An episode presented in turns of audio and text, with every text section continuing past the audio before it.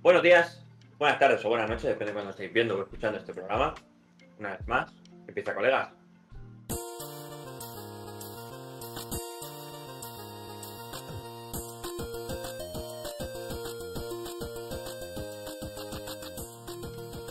Colegas, programa número 32. Faltamos la semana pasada. La verdad es que se nos hizo un poco bola de. Es que yo quizá no puedo, es que yo quizá tampoco. Y yo dije, pues a mí es que me da un poco de pereza ya. Y al final, pues no se hizo, ¿sabes? Pero bueno, esta semana sí que hemos cumplido. Además, lo bueno es que esta semana tenemos historia con CEG, que ya se la preparó la semana pasada, así que lleva como dos semanas a full estudiando. No sé si haceros spoiler, mejor vamos a esperar al final. Nada, déjalo. Esperamos un poquito a su, a su sección, ya veréis que está bastante guapo. Pero bueno, aquí estamos una semana más y hoy vamos a hablar de, de un temita como todo, bastante interesante. Pero antes de ello, antes de ello voy a, voy a empezar con las presentaciones. Ya sabéis, mi nombre es Kevin, soy presentador de este programa y voy a intentar controlar un poquito a mis amigos los borrachos. Y voy a empezar con el más borracho de todos, que es mi mano derecha del podcast. Cristian, ¿qué tal, Cristian? Muy bien, la verdad. Buenas noches a todos. Ya ves este tema tan interesante. Otro más. 32 que va. Sí, todos son muy interesantes. A ver qué, qué nos traes. Por allí estoy viendo una cosita bastante interesante al fondo, ¿no? Que te has comprado una edición especial chula, ¿no? Sí, la verdad es que esta edición la tengo pagada desde hace un año. O sea, en cuanto la anunciaron ya la dejé pagada por lo que pudiera pasar. Nunca mejor previsto. Y ya aproveché y la, dejé pagada. Y me llegó eso me tenía que haber llegado. Es la edición coleccionista del Far Cry 6, eh, que es mm. exclusiva de la tienda de Ubisoft. Tiene un lanzallamas, ¿no? Sí, es un lanzallamas hasta uh. a escala real, 72 centímetros, del que hay en el juego. Y el juego, bueno, salió ayer, día 7. Me lo tenían que haber mm, entregado el día 6. UPS, como siempre, liándola. Decían que no tenían mi. mi o sea, lo que o sea, sería mi calle, pero lo que no tenían era el piso. Total, que luego me metí, me metí en mi cuenta Ubisoft y efectivamente no estaba el piso puesto por alguna razón. Cuando puse dirección de facturación, al igual que la dirección de envío. Pero bueno, te me haber preguntado antes de enviar el paquete. Es que el caso es que. Oye, que no tenemos un piso. El, claro, es que me llamó el transportista, como te comenté el, mismo día. Claro, pero antes, antes de que te empiece a repartir. Me llamó cuando ya estaba en, Bueno, supongo que saliendo lo que sea. Y claro, me llamó con un número fijo que yo no suelo coger si no conozco el. Bueno, el remitente, iba a decir. Entonces siempre busco por internet. Cuando ya les llamé para, digo, oye, hostia, que es UPS, no sé qué, eh, ya no me lo cogieron. Son de los típicos números que a lo mejor hacen de, rebote. En plan, ellos llaman a central, central te llama, pero si tú llamas no te, no te comunicas con nadie. Pero bueno, al día siguiente vinieron también pues, con el correo que te mandé, ¿no, Kevin? Que se supone que te tiene que, que entregar el paquete entre las 9.45 y las 1.45 pues nada, me llamó sobre las 3 de la tarde. Me dice, oye, que estoy en Barcelona, que en unos 40 minutos, una hora y media llego. bueno, vale. Digo, ven. Digo, si voy hasta aquí toda la tarde, digo, tranquilo, pasa nada. Siempre tienes problemas con los envíos, es una cosa. Sí, la verdad es que es increíble. Pero solo con UPS, no entiendo. Ah, bueno, ¿sabes lo que podemos hacer con UPS? Despedirlos. Pues, no, que contraten a nuestro ingeniero químico favorito de mejora continua. Y Hombre, he hecho, que he hecho, he hecho asignaturas de, de logística. Ya está. Pues que mejore continuamente. A ver, aquí estamos. Que sepáis que el cofundador es quien ha puesto, ha propuesto el tema. Es que me, parece deleznable que el hijo puta sin Tony Son diga que es cofundador de, de, esto cuando no ha hecho una mierda nunca. Pero es, curioso porque. Y encima el hijo puta. Sí, encima el hijo puta diga, no, es que este tema lo he propuesto yo y ha puesto dos preguntas de mierda más formuladas, con faltas y de todo, sin nada. O sea, ha sido un, es, un, vergonzoso lo de Nada, es basura. Que sepáis que más del 50% de los temas que se han hablado aquí son míos. Sí, y el otro 50% es de, de, pero del testigo protegido. Como que, si queréis, como que, como que más del 50%, pero a ver, si hemos hecho 32 con este, que se supone que más de 16 Pues por lo menos 15, 15 son míos, por lo menos. 15, 15.000 euros vas a tener que pagarme tú por daños y prejuicios ante la marca esta de colegas por, por decir que eres cofundador, por decir que te hacen, que propones temas que no propones Encima que voy a hacer los pins pasando el mano. hace dos semanas que se supone que tendría que haber Ya dos semanas para hacer un diseño 3D y le, le, pregunto hoy y dice, no, es que me falta el diseño, no sé qué, no sé cuánto. que no tenido tiempo, tío. Es lamentable. Vale, pero, es un poco rectángulo, literalmente. Pero, si sabes que te falta un... Si sabes que te falta un tipo de, de, formato, pídelo con tiempo, decir, oye, me falta este tipo de formato. Y ya que se encargue el señor ese de ahí, de puras. Hablando del señor de oscuras, eh, nuestro testigo protegido favorito, ya sabéis, Ávila. ¿Qué tal estás, Ávila? Aquí estoy, único Eh, ¿Cómo se llama? Inigualable. Inigualable. Madre mía. El único, el único, el único in- inigualable es Lord C que va el último. O sea, a ti no te atribuyas, a ti no te atribuyas cositas que no son. Da igual. ¿Que si has creado el logo? ¿Que has creado el logo? Sí. ¿Que has creado la, la aplicación? Pues también. ¿Que tuviste la idea de hacer la web por el... Es que has hecho... En verdad ha hecho más el puto Ávila que la mierda del Jordi, ¿eh? No, no, ha sí. hecho bastantes cosas, la verdad, sí, sí. O sea, que me refiero, la No, app se la, se la montó él solo. El logo, después de una tarde aquí mordiéndolo la mano, dijo, uy, sí, hago esto, esto. Y al final quedó bien, ¿sabes? Es que es vergonzoso, eh, o sea, me refiero. Es una cosa que no se puede aguantar. Eh, bueno, bueno, bueno, tenemos eh, una sub de un Prime, paga 10 pesos, gente. Así que sí que gracias. Mientras nos deje, muchas gracias, Pau. Mientras, mientras, mientras nos siga pagando un puto 10 pesos, macho, hasta que nos quite el Prime. Pero bueno, vamos a seguir con las presentaciones, chicos. En este caso tenemos a, bueno, integrante, yo creo que ha venido más veces de todo. Hemos hecho 32 podcasts y se ha venido a 33. Él siempre, vamos, a todos ha venido. Bueno, al menos a todos sí que ha dicho que venía el cabrón y nunca se ha presentado. ¿eh? ¿Qué tal, Torres? Ocupado, yo estoy en la back office. Solo Ah, no, cuando verdad, se me eh. permite estoy aquí. No, pero cuando viene la contabilidad- llevo verdad... la contabilidad del Bezos y eso. Cuando, cuando viene la verdad es que mola, porque la, la conversación eso está bastante guay, ¿sabes? Ah, por Eso eso. está bien y poco mi cara, joder. hemos, eh, hemos perdido integrantes aquí que requieren, no oye, poca broma, poca broma, pero ah, nos ha- se han muerto tres integrantes, ¿eh? Sí. Sí, Rafa, Rafa, requisca Timpache. David, requisca Timpache. Y el nuestro editor jefe, que revive para editar las cosas. Está de eh, baja. no, requisca Timpache. Está de baja. O sea, aquí no hay baja. Ah, No, si el cofundador le ha trabajar- dado la baja, ya está. De tanto trabajar gratis, se ha cogido la baja. Sí, porque aquí no pagamos a nadie, no cobramos ni nosotros mismos. No hagamos nosotros, exacto. Pero bueno. Vale, pues vamos a ir con el más especial de todo, ya sabéis. El único e inigualable. Este sí, Ávila. Este sí, no tú. Este sí. Eh, el más importante de todos. Alger Comandante de colegas. Lil Zeg, Lord Zeg o Paul. Da igual si tiene muchos motes. ¿Qué tal, Paul? Hola, buenas noches. Es que también se le llama Zeg cuando en verdad no, no, esas siglas no pertenecen a él, pertenecen No a su hermano pequeño, ¿sabes? Pero yo creo que Pero eso bueno. es ya. Empezó como C y se queda ya C. A tomar por Es culo. C, Sí, sí, sí, sí. Yo soy C, llamarle mayor C. es mi hermano mayor, Cej pequeño es mi hermano pequeño. es que la Yo es que yo no le puedo llamar Pej ya, ¿sabes? Porque parece Es que plásticos no, estos, ¿sabes? no, Pega el Carlos, pega el Carlos, ya está. Sí, sí, que el se C, lo cambie, ya está. Se busque la vida al otro, ¿sabes? Es lo que hay. Y luego Ávila también nos ha dado aquí el Prime, bien, bien. Nos creas un logo, nos creas una aplicación, da la idea de la web y nos da dinero. Ya sigues haciendo más que, que el puto. Ya mismo pillamos dividendos, chavales. Sí, sí, sí. Ya mismo tenemos que declararlo a Hacienda. Bueno. O no, o no, pero luego prepárate para las multas. Da igual, el la nombre de todo es denuncia. San Cristian.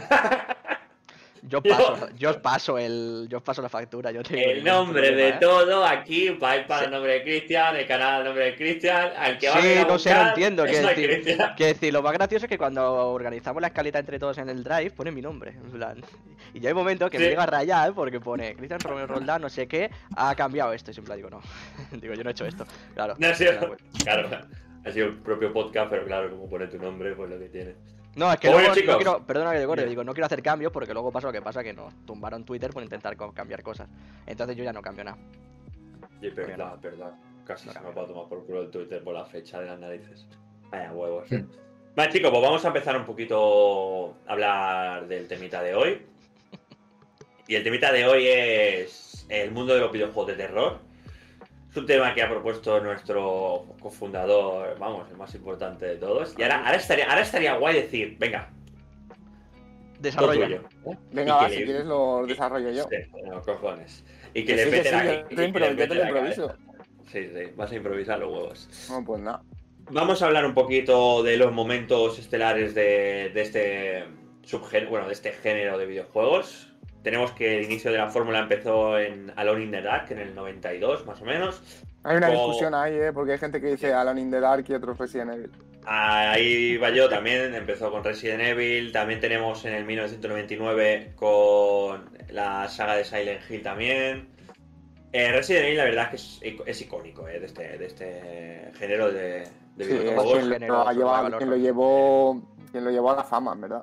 Luego tenemos un cierto resurgimiento de, de este género en el 2008 con Dead Space, que la verdad es que fueron bastante, bastante tochos, sobre todo el primero y el segundo. ¿No lo hemos pasado todos? Eh, no, yo no. O sea, vi, vi Let's Play de. A es el tercero. vi- El de Richard, el de Richard. vi Let's Play de Richard. Hombre, es que si Es tienes que ver un. Let's Play no puede ser de otra persona. Siempre tiene que ser de Richard. Sí, sí. Un saludo a Richard desde aquí. Exacto. sí, sí, y además, nos conoce. Además es, es un es un juego que como van a sacar ahora la remasterización, la verdad es que no, no me apetece ni acordarme de qué pasaba para poder jugarlo, ¿sabes? O sea, que va a estar Sí, bastante yo creo que ese va a ser un buen momento para jugarlo. Sí, sí, sí, sí. Luego tenemos también eh, parte de este resurgimiento también es gracias a Amnesia, ¿vale? Que también fue bastante famoso y sobre todo, ¿vale? Al menos a mi parecer fue con el juego de Slenderman, que al principio el Slenderman simplemente era un creepypasta de internet y luego se hizo un juego en el 2012. Y sobre todo en tema de YouTube y tal, se hizo muy famoso este juego. No sé si vendió dos o tres millones de copias en su momento. Eso me parece que es el juego de estos de terror de mierda random. Se vendieron Pero, bastantes. pero eso se vendía, Slendavo. Yo sé que luego sí que sacaron uno en plan de pago. O sea, quiero decir, quiero decir. No, porque había tantas copias que si el de un manicomio, el, el sanatorio. sí, pero yo estoy, yo, estoy, yo estoy hablando de, El- que sacaron primero de. digamos, sí, ¿no? se llamaba. El primero es Slenderman de 8 de eight pages. Sí, las 8 páginas. Y, y ese fue como el original, el del bosque. Vale. Y, y ese se vendió bastante, sí, sí. Claro, eh, en aquella época era todo pirata. Sí. Realmente Era la época era- de Minecraft era muy pirata, el Enderman pirata, pirata. Borja Maxi. este tipo de juegos, sí, de juegos que eran muy. ¿sabes? Nada, eso será un ejecutable ya. Exacto. Y luego tenemos. Sí, se había estado es importable. Y luego tenemos otro que fue bastante famoso, que es el Five Nights at Freddy's, que he mirado y tiene un montón de juegos esta. Muchos, como 7 u Sí, 8 o así, ¿no? Yo- yo no un lore profundísimo, ¿eh? Hay hasta cómics o algo, creo. Eh, me parece muy feo. No, pero yo creo que ese tío dijo, mira, aquí tenemos la gallina de oro, empezamos a sacar el 1, el 2, el 3, el no sé qué. ¿no? Y hay un montón. Es que se ve que luego han ido mejorando bastante y no sé si me parece que hasta hace pocos, no sé si se anunció uno que vimos, no sé si fue en una convención de estas de Sony o en alguna de estas que, que creo que se anunció algo, también uno nuevo, algo raro. Hay uno nuevo que va a salir en 3D en un centro comercial, creo. Puede ser, es en plan, dice, joder, ha pasado de, de estar ahí en tu oficina, ¿no? En tu garita, de esta, mm, con las cámaras y tal, a evolucionar. Sí, sí, sí. Que también está muy Pero que bien, tiene un montón de lore. o sea, estancas- el- es súper turbio la historia. Se ve que sí.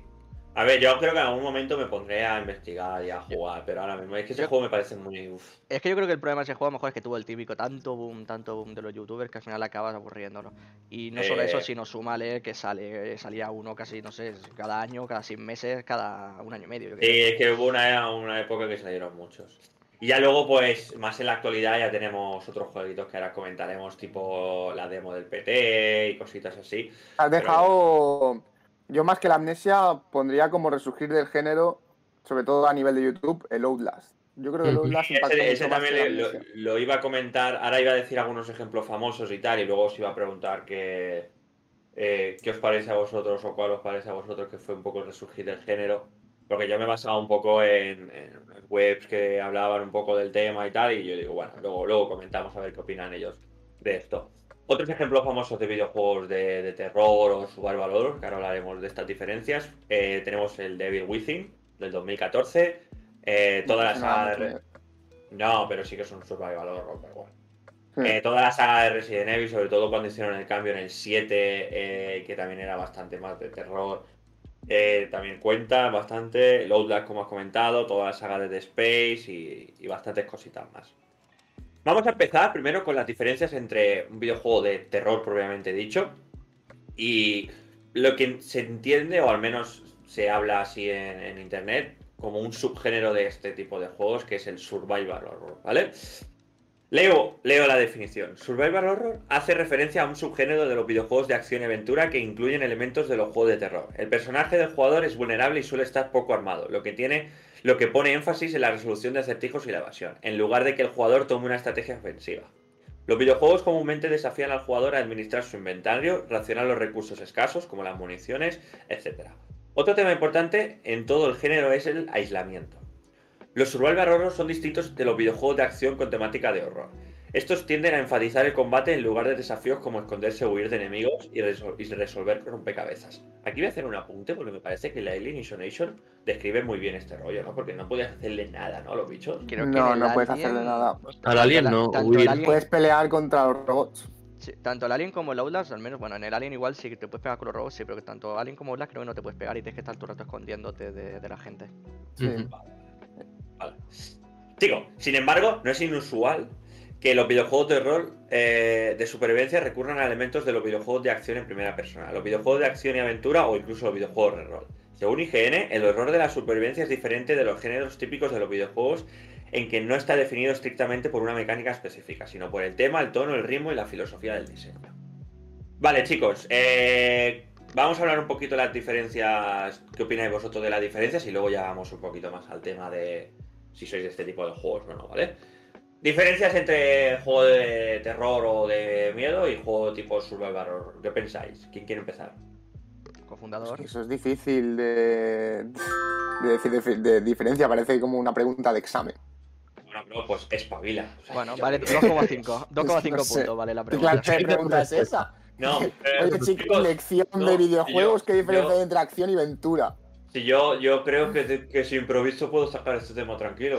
Es que Esta ¿qué mierda de pregunta es esa? Esta pregunta Bueno, yo, preguntas yo creo, eso. yo creo que Pues la, es ma- una la mayor diferencia. La mayor- fácil. La mayor diferencia es la que tú has dicho, que en una te sientes vulnerable y la otra está enfocado a la acción, en el que te dan millones de munición y lo único que tiene terror, pues supongo que será momentos puntuales que tenga algún screamer o que tengas bichos que no te encuentras por lo general, sino bichos feos, enormes, abominaciones de ese estilo. Yo creo que es la única diferencia que podría haber. Básicamente lo de survival horror, o sea, es terror de supervivencia, en plan, de que tú te sientes pues eso, solo, aislado, eh, sin munición suficiente, con curaciones escasas. Y en otros juegos que no tengan ni siquiera forma además- de defenderte, eh, formas de esconderte y de. Los diseños, los diseños en los survival horror de los enemigos y tal suelen ser, como dice la palabra, muy, muy horribles, que dan miedo. Tienen unos diseños, sobre todo como los del Devil Within, la pava esta que tiene el pelo en la cara con un montón de brazos. Suelen ser diseños del estilo. Sí, o sea, que ya no es tanto como terror, sino es más bien como mm, bichos en plan que a lo mejor no llegas ni a comprender, ¿no? En plan, bichos imposibles o cosas en plan que solo de verlos te genera esa sensación, ¿no? De no. De decir. Ya no te da miedo de por sí de lo que te puede hacer el bicho, sino por la apariencia también. Yo creo que también Hmm. influye mucho. Y sonidos asociados y este estilo. Es que yo creo que ambi- eh, Bill Within se basan más en la ambientación de terror Exacto. transmitir la sensación de terror, Que, el- ¿sabes? que las mecánicas. El, el sí. constante, pe- el constante, eh, no sé hablar. Constante peligro, ¿no? Esa sensación de decir en cualquier esquina hay un bicho o este bicho no sé lo que, de qué forma me puedo atacar o cómo me puedo defender de él y qué punto Pero de eso, tiene. pero eso tú también lo tienes en un juego tipo eh, Slenderman, PT y este tipo de juegos. Porque, o sea, me refiero, yo la gran diferencia que veo es que la finalidad y eh, la historia, ¿vale? Toda la línea temporal de- del juego eh, son diferentes en un survival horror que en un juego de miedo normal. Tú pones un, el típico, yo que sé, el Slenderman o el Nights at Freddy y que como mucho recoge estas ocho páginas y ya te las has pasado, sin que te pillen. O haz X, eh, es que no sé de qué va el Nights at Freddy, creo que Bueno, va de de- pasar unas noches por ciertas horas Vale. según los días que pasas, avanzas. pasas, pasa X noches sin que te pillen. Son como finalidades muy básicas o, o simplemente llega de Muy aquí simple. a aquí sin que te pillen. Son algo muy O simple. los juegos de que estás en una habitación o en un piso y tienes que ir resolviendo misterios y escapar. Exacto, exacto, Al- más, pero más a fin de- eso. A fin de cuentas, eh, es que es también lo que el, cada desarrollador o cada estudio de videojuegos de lo que haya, digamos, Sí, sí. ideado para su juego, ¿no? Porque tú Ah, puedes pero hacer un que- survival hor- hor- horror Los juegos. tipo de historia en plan un Resident, ¿no? Claro, una zona es que es y luego Ahí uno está, ahí está el punto. Pero por ejemplo, el Nights at Freddy este, pues no sé si se lo puedes meter dentro de Survival Horror, a lo mejor sí. Pero- porque movilidad, Yo no lo catalogaría Claro, es que. Es que- mo- es que eso- movilidad no tienes ninguna, ni recurso, lo único que tienes eres tú, tus pantallas y saber, ¿no? Por los trucos que tiene el juego, yo ima- yo imagino que a medida de ir jugando vas descubriendo cómo defenderte de los bichos, pero indirectamente.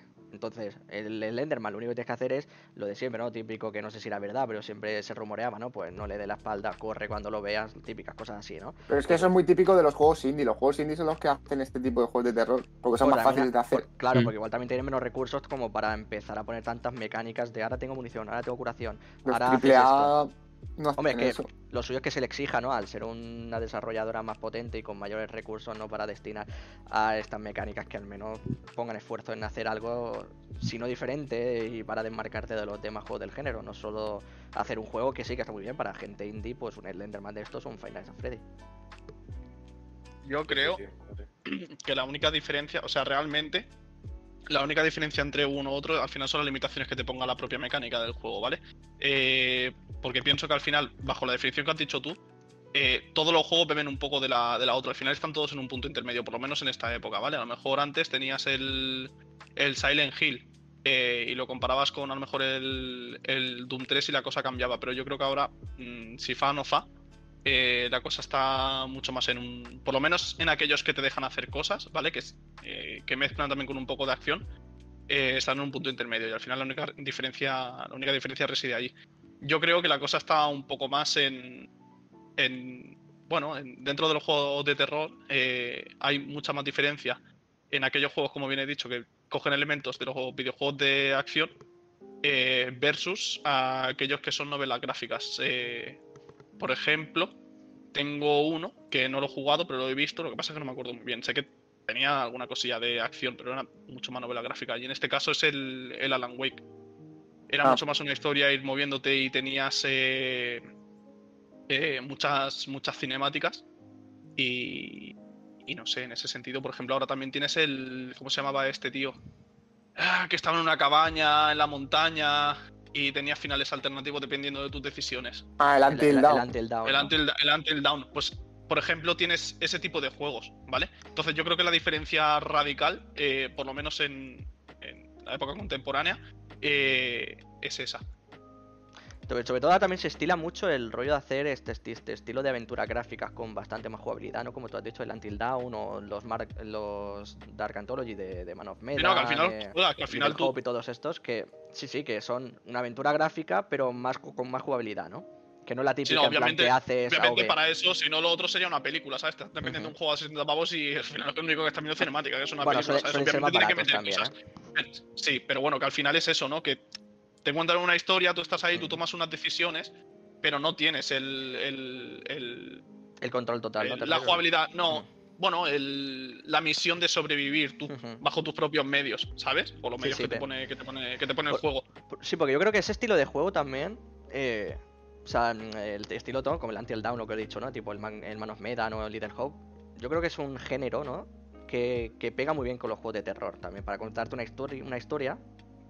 Y pasa que, claro, no tiene una jugabilidad, pero yo creo que casa muy bien ese estilo de juego con los juegos de terror también. sí, no, casan, casan muy bien todos. Al final, tú tienes el que te cuenten una historia que tiene mucha más versatilidad. Lo que pasa es que depende de lo que te digan, de lo que te digan ellos. Y luego tienes eh, otras cosas, como por ejemplo el Resident Evil 7, que tira mucho más de screams y de lo. y de la propia.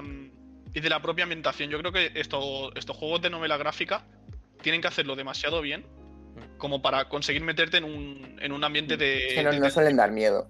Claro, es que es eso. O sea, el ambiente es de terror, pero a ti no te da miedo.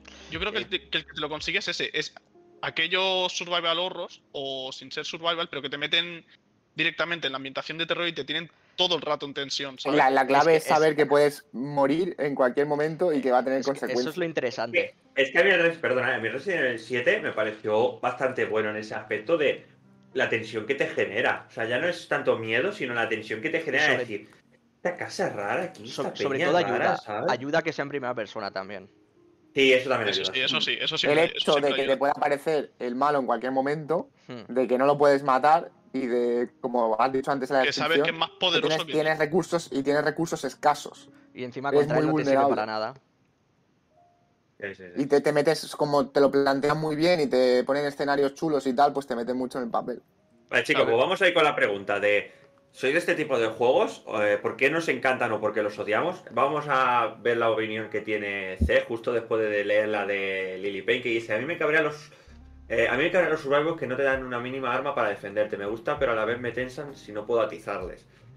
A ver, la verdad En parte que reside a veces también eh, la. en la parte reside la gracia en en, eso, pero claro, eh, estamos acostumbrados a formar parte de- del videojuego, en otros estilos de videojuegos, que claro, nos da un poco de rabia a lo mejor. A mí en el Alien me parecía me sacaba un poco, no lo he jugado mucho, eh, lo jugué muy poco, me sacaba eso de ver al bicho y no poder hacer absolutamente nada, ¿sabes? Pero porque estamos acostumbrados a First Person. Bueno, First Person. tiene- Exacto, estamos sí, acostumbrados a juegos de acción y a- en los y a que poder tú disparar, tienes el atacar. poder, ¿sabes? Exacto, y estamos acostumbrados y que a nadie te tose.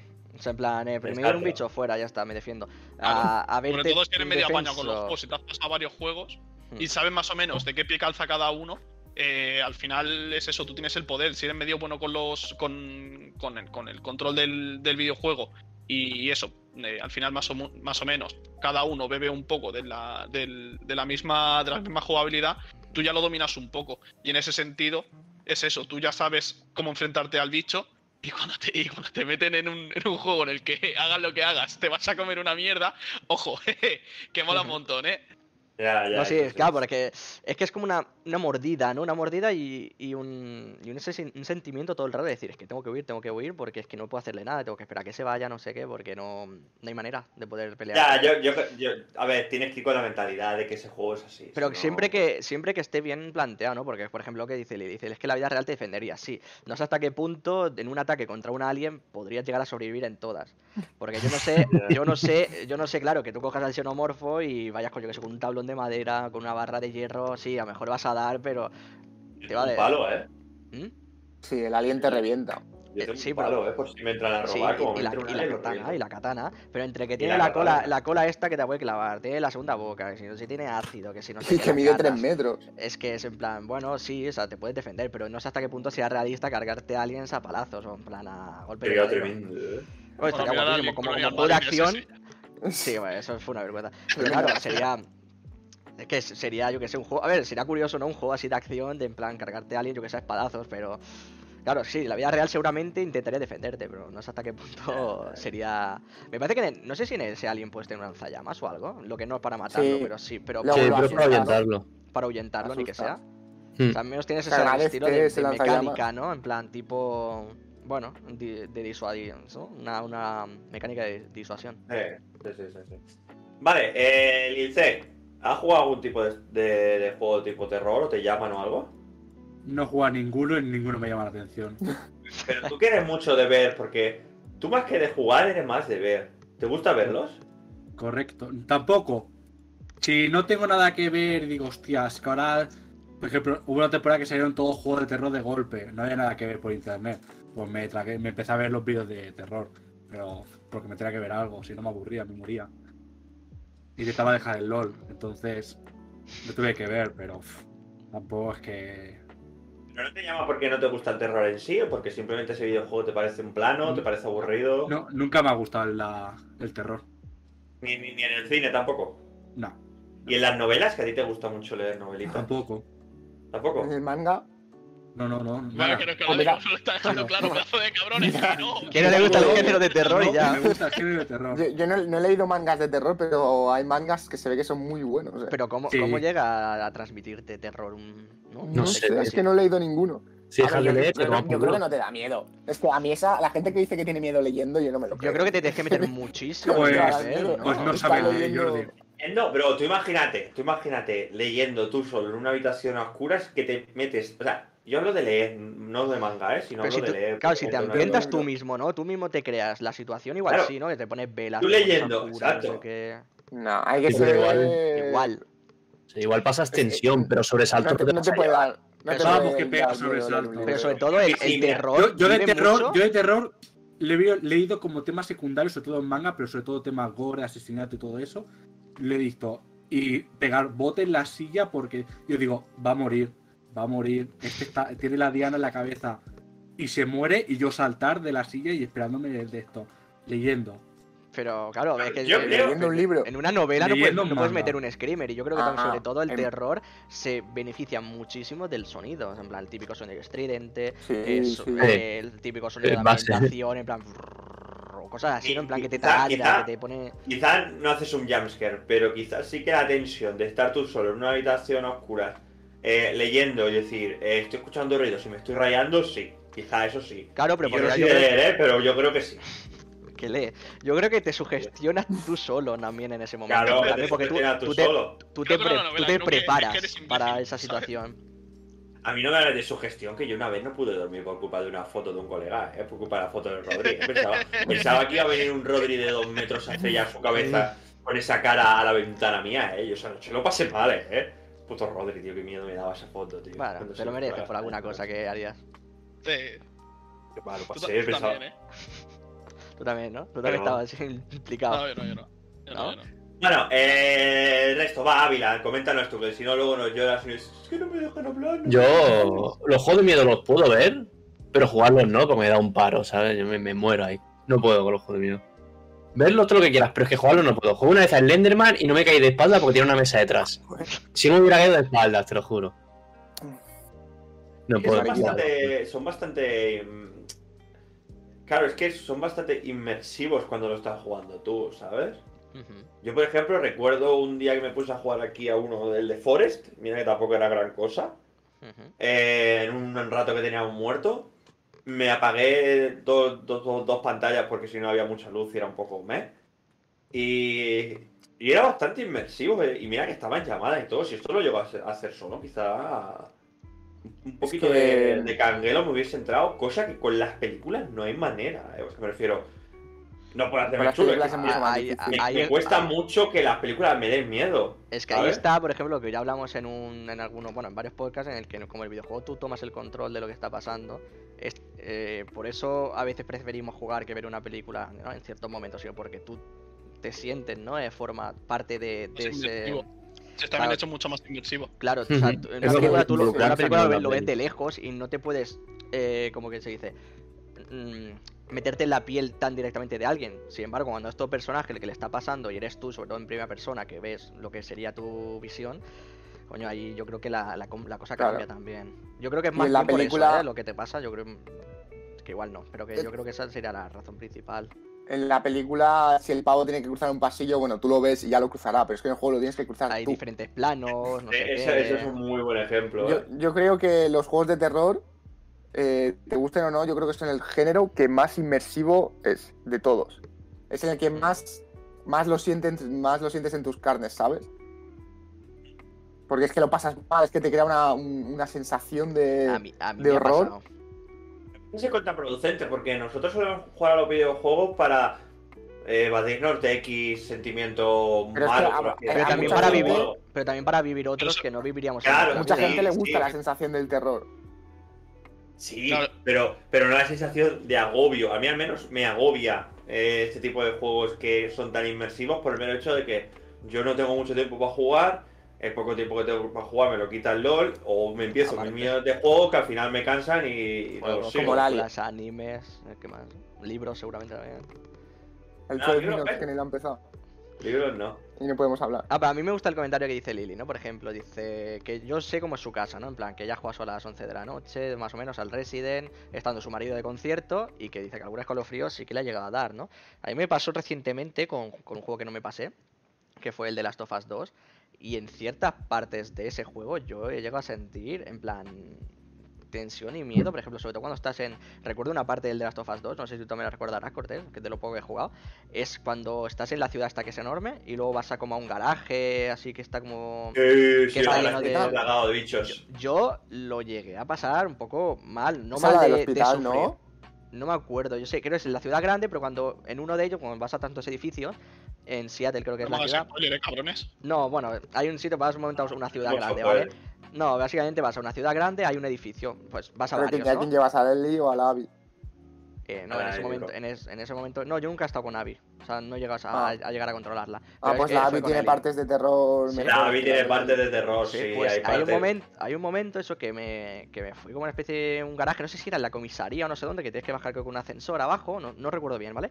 Y, y entre que estaban los chasqueadores haciendo los grititos estos raros, los, los chasqueos. Que el sonido, el sonido de ese juego es muy Eh, bueno. eh, los zombies no- normales, digamos, por ahí, eh, por muchas armas que tenga y forma de defenderte, el ambiente que genera realmente eso sí que lo tiene. Y coño, que lo llegas a pasar mal, de verdad. Decir, hostia, y, siendo de noche, con auriculares, sobre todo que los míos son Exacto. 7.1, que tienes el sonido, coño, envolvente, en plan de todas las partes, como si realmente estuvieras dentro.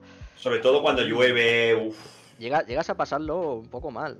También, al Y igual mira que que en otros juegos. persona, ¿eh? Aparte, exacto. Aparte que, por ejemplo, y luego, en- o sea, aparte no sigo en contraparte en otros juegos, pues a lo mejor no tiene esa sensación. Por ejemplo, he estado jugando al, al Resident Evil 7 con VR y salvo algunos... Claro, es que a mí no me gusta, por ejemplo, los jumpscares porque para mí eso no es terror ni es miedo, porque básicamente lo que se beneficia es de una imagen de repente con un sonido estridente puntual. Entonces, Pero porque te mola más la tensión. exactamente, no entonces... el- El- no llegaba a pasar miedo. Estos sustos, si están bien hechos, quedan, están guay. Sí, El problema es cuando abusan de ellos, Cuando abusan de el ellos, único sí. recurso. Cuando usan de ellos y lo único que tiene de terror es empezar a meterte jumpscares porque no hay manera de que se hayan podido currar una buena ambientación con música, con un escenario en plan que realmente te dé angustia estar, pues pa- para, mí personalmente que, que beban de tantos jumpscares y sean tan recurrentes. A vosotros, a vosotros nos pasa los juegos de terror, que a lo mejor vais para adelante y decís, yo no miro para atrás, yo no me giro. Sí. Por si acaso, ¿no? No me por, voy lo a que pueda, girar. por lo que pueda haber, ya me pillarán. sí. Es que como, que no me como me mí- gire, estoy muerto. A mí lo que me raya de los juegos de terror es atravesar puertas o entrar en sitios que desde fuera se ve oscuro. De decir, "Uf, que voy a entrar ahí y me van a, y me- y me- algo va a aparecer seguro. Y luego No tienes que volver a salir, ¿sabes? Dices, "Buah, Mm, Que la primera vez no te pasa nada, pero luego cuando vuelves a donde estabas es cuando han cambiado las cosas. O cuando. A mí, por ejemplo, en el de Forest, mira, una cosa que estaba bastante bien es que tú había un momento que controlabas, o sea, veías una cámara de vídeo, ¿vale? Y tenías que apuntar a lo que esa cámara estaba grabando, ¿vale? Entonces, por ejemplo, estaba grabando un árbol en la cámara, en ese momento el vídeo era un árbol y tú tenías que mover la cámara de tal Eso- manera que grabara el mismo árbol. Perdona, ¿eso no sería mejor el Blair Witch a lo mejor en lugar del de Forest? Eh, sí, pues puede ser que sea eso. Sí, porque el de Forest es tipo. No, no voy a decir Es un Minecraft. survival en un Sí, bosque. No, no voy a decir Vale, Minecraft. pues perdón, como perdón, tal. sí. eh, Creo que era el de la Witch bruja de era, Blair. perdón. Sí, sí, era Eso lo que aquí en Discord. Mm, Sí, ibas sí, con me el me perro, que me parece que ibas, ¿no? Sí, Sí. sí, sí, sí, sí. Ah, me vale, suena lo que estás diciendo. Sí, me, me- me- me he confundido. El de Forest es el que yo quiero jugar. Bueno, el caso. Eh, claro, tú estás, representa que tú tienes en un primer plano una cosa que es bastante siniestra, bastante tensión, y lo del fondo está como oscuro, pero no. ¿Sabes? Ahí juegan un poquito con el rollito de que quizá te aparece algo por el fondo. Entonces no puedes prestar la suficiente atención al centro cuando lo que realmente tienes que estar en el centro, ¿sabes? Y a la vez tienes claro de que tú estás en el medio del puto bosque, a oscuras, ¿sabes? Eh, y ha desaparecido un niño. Esa, esa- estaba bastante bien hecho ese rollo, ¿sabes? A fin de cuentas, Eh, muchas bueno. veces lo más importante es la ambientación, ¿eh? También. eh, que te- la ambientación, una ambientación bien es hecha. lo que hace mucho. ¿Alguien quiere comentar un poquito más de, de que si le gusta este tipo de juegos? ¿no? Dime, dime, Cej. Yo quería decir, ¿habéis pasado más miedo una película o un videojuego de terror? ¿O cuando o jugando a Minecraft con un creeper y va por la espalda y escuchas... Y dices, estoy muerto. Depende. Si estoy en la sala de cofres y lo escucho, me cago. No, sí, a ver, Claro, es, es un- es un sí. tipo, es un tipo de terror distinto, ¿no? Sí, este es distinto, es distinto. Es un tipo de terror, ¿no? De decir, hostia, que pierdo las cosas o que voy a morir de golpe, Vale. pero. Sí, sí, A mí- sí, Bueno, pasé cierto miedo cuando jugamos al último servidor de Minecraft con mods. Eh, había un mod que era la noche, la luna sangrienta. Era una locura. que, que, que la primera vez que lo vimos, flipamos. Bueno, pero, es que, pero es que, claro, estaba en, en- en nuestro pobladito, ¿no? Con nuestras casitas y empezaban a salir bichos. Y corazón a mil viendo esos monstruos que te venían, que pegaban la del atún, todo destruyendo. Ma, yo estaba chaval flipando. Y luego me subí, la siguiente Blood Moon me subí a, a- a una terraza que había hecho y lo veía desde fuera y decías, mira, tengo miedo de, caer- de caerme aquí y que me crujan No salgo. y, y de decir, Dios, me van a reventar, ¿sabes? Es que claro, es otro tipo de terror. Sí, claro. Es que, es que Lily, por ejemplo, dice Minecraft, qué tierno. Sí, claro, es que el Minecraft normalito, ¿no? El, el vanilla, digamos, ¿no? El que es tal cual, eh, pues muy, es muy amigable, ¿no? Con tus bloquecitos, tus ovejitas, tus cosas. Como a veces le puedes empezar a meter mods, algún pack de texturas o cosas así, yo creo que se te puede quedar un juego de, un juego de terror decente. Yo esa noche lo pasé. Survival, un survival. No, Es que seguramente. algún mod O sea, o alguna de- de- mazmorra o algo. De, hecho, terror. o sea, en, bueno, hace, hace poco estuvimos jugando... O el el miedo de perder la cosa cuando vas a alguna dungeon chunga, ¿eh? O sea, Sí. ese miedo también y, está, sin, ¿eh? y sin el mod de las lápidas. Que es más mordido. Exacto, exacto. O sea, de- yo estuve de- jugando de- hace poco, de- yo estuve jugando con- hace poco con David a los mods de- del Call of Duty Black Ops 3, ¿no? Los custom maps y estuvimos aquí streameando un mapa, ¿no? Que, que era increíble, se llama Nightmare, que es aquel que te enseñé, Jordi, que era con una... O sea, que te enseñé un tráiler y... Coño, es Mm. que, es, es que te llega a dar no miedo, sino esa tensión, ¿no? De... Bueno, es que no es miedo de estar cagado, sino esa sensación, ya te digo, es que no sé explicarla, ¿no? De tensión, de... de Mal rollo. de sí, de mal rollo, exactamente, ¿no? De que hay muchos bichos, de que tiene a lo mejor recursos también un poquito ilimitados si no los has... Sí, que no, no, no, no tienes miedo, pero esta tienes como mal cuerpo. Exactamente, que no todos los juegos, de, o sea, no todos los mapas zombies de estos de Call of Duty te lo te lo provocan, sino que es uno que, bueno, al ser custom, ¿no? Lo lleva como más allá, ¿no? Es como un- más bien como una experiencia más lineal y porque se desmarca del típico mapa de rondas y, y, joder, sea, que es de los mejores mapas, sino el que me, el, mejor que he jugado, sobre todo por la, la sensación que te genera, ¿eh? de, de- de verdadero terror y tensión. Sí, son diferentes tipos de miedo, la verdad. ¿Quieres decir algo, Torres? Eh, bueno, yo la verdad es que he jugado bastantes juegos de terror y me parece que lo había dicho Jordi. eh, son los que más me transmiten y, y con los que realmente disfruto más. Lo que pasa es que de esos. Dime, Sí, dime. perdón, perdón. Tú le has dado a la- al Outlast, ¿no? ¿Verdad? Yo le he dado al Outlast, al Hostia, 1 y estuvimos al jugando a 2. los, las dos en tu casa una vez. Co- Coméntanos un poco de lo del Outlast, porque yo no he jugado y creo que es bastante bueno, ¿no? Es cojonudo, es cojonudo. Es el. eh, bueno, es, es el típico que no puedes hacer absolutamente nada. O sea, la única opción que Ah, tienes vale. es correr. Y lo- el único puto recurso que tienes es tu cámara de mierda Y pilas. no y, las, y las pilas. No puedes pegar con la cámara siquiera, Son ¿sabes? cosas, son cosas que, que en to- es muy recurrente la, la cámara y las pilas en los videojuegos. Bueno, de lo puso, ¿eh? sí, lo puso. No sé si fue el. Hmm. No sé si fue el, el, el primero, pero ha sido el pionero el que realmente le sacó Sí, bueno, más partido es en su día. Es una Y a raíz mecánica de muy- eso salieron un montón. Es una mecánica muy interesante, o sea, yo, yo el no sé si- tengo, tengo la, la anécdota esta que he contado siempre, que yo jugué con mi tía en PC, y bueno, mientras que yo llevaba mm, el teclado, ella llevaba el ratón, porque era una forma de hacerlo cooperativo. Y la ropa... Sí, no sé, no sabíamos a qué jugar, eh, Eh, no, como porque- chistera buena manera, ¿eh? pues no, no Claro, sabíamos, no sabíamos a qué jugar y tal. Y, y probamos de, de jugarlo de esa forma. Bueno, hicimos cooperativo un juego que, claro, que con un mando sería mucho más difícil, pues con un ordenador es más fácil, uno al teclado y otro al ratón. Sí, Y nos Sí, llegamos sí. a pasar y el juego es muy guapo y lo que tú dices, ¿no? La sensación de tener que estar todo el rato escondiéndote, quedarte sin pilas para poder ver en la oscuridad. Eh, creo que no sé, hay un momento me parece que puedes llegar a, a perder la cámara, cosas así, me parece que...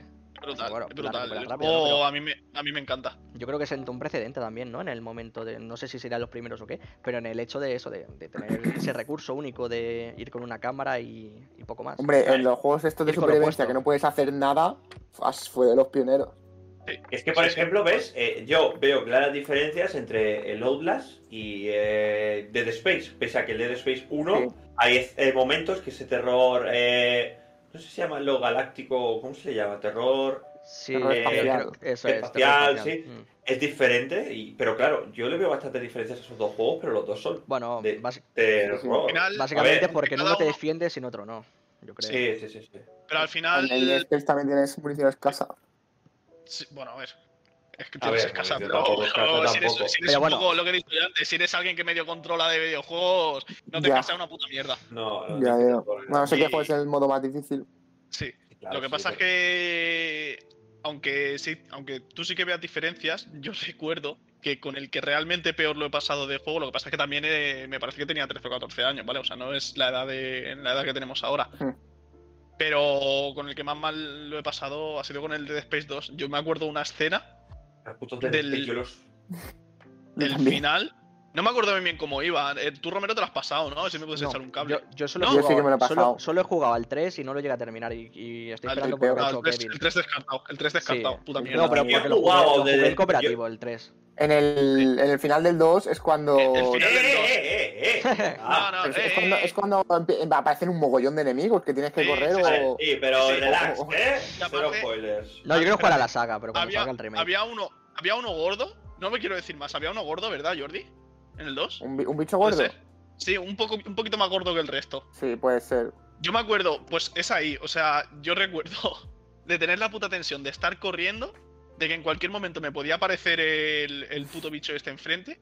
Y sí, sí, tal cual. O sea, iba puto tenso y me acabó apareciendo el bicho y ha sido la única vez, por lo menos en un videojuego, que he tenido que coger y dar al pausa y decir, bro. O sea, cinco minutos de descanso y luego continúo. ¿Qué?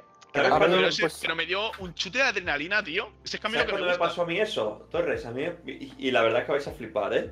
Bioshock Infinite. Final del Bioshock, ¿vale? Hay un momento, ¿vale? No creo que sea un spoiler, pero bueno, hay un momento en el que estás como en una terraza bastante arriba, no sé qué, no sé cuánto. No me acuerdo mucho, ¿eh? Vale, pues es que yo me acuerdo porque me, me metió un susto ese hijo de puta que tuve que pausar el juego. Y no es un juego de miedo, ¿vale? Pero me cagué. Porque de repente tú estás como mirando el horizonte que no se ve nada, ¿vale? Estás como, Ah, como si Parece un un, pájaro. un helipuerto. Y aparece el puto pájaro de mierda que mete un sonido que flipas. Y claro, yo estaba como muy metido en la historia porque además ese momento está bastante guapo. Me metí, me metí un genio, tío.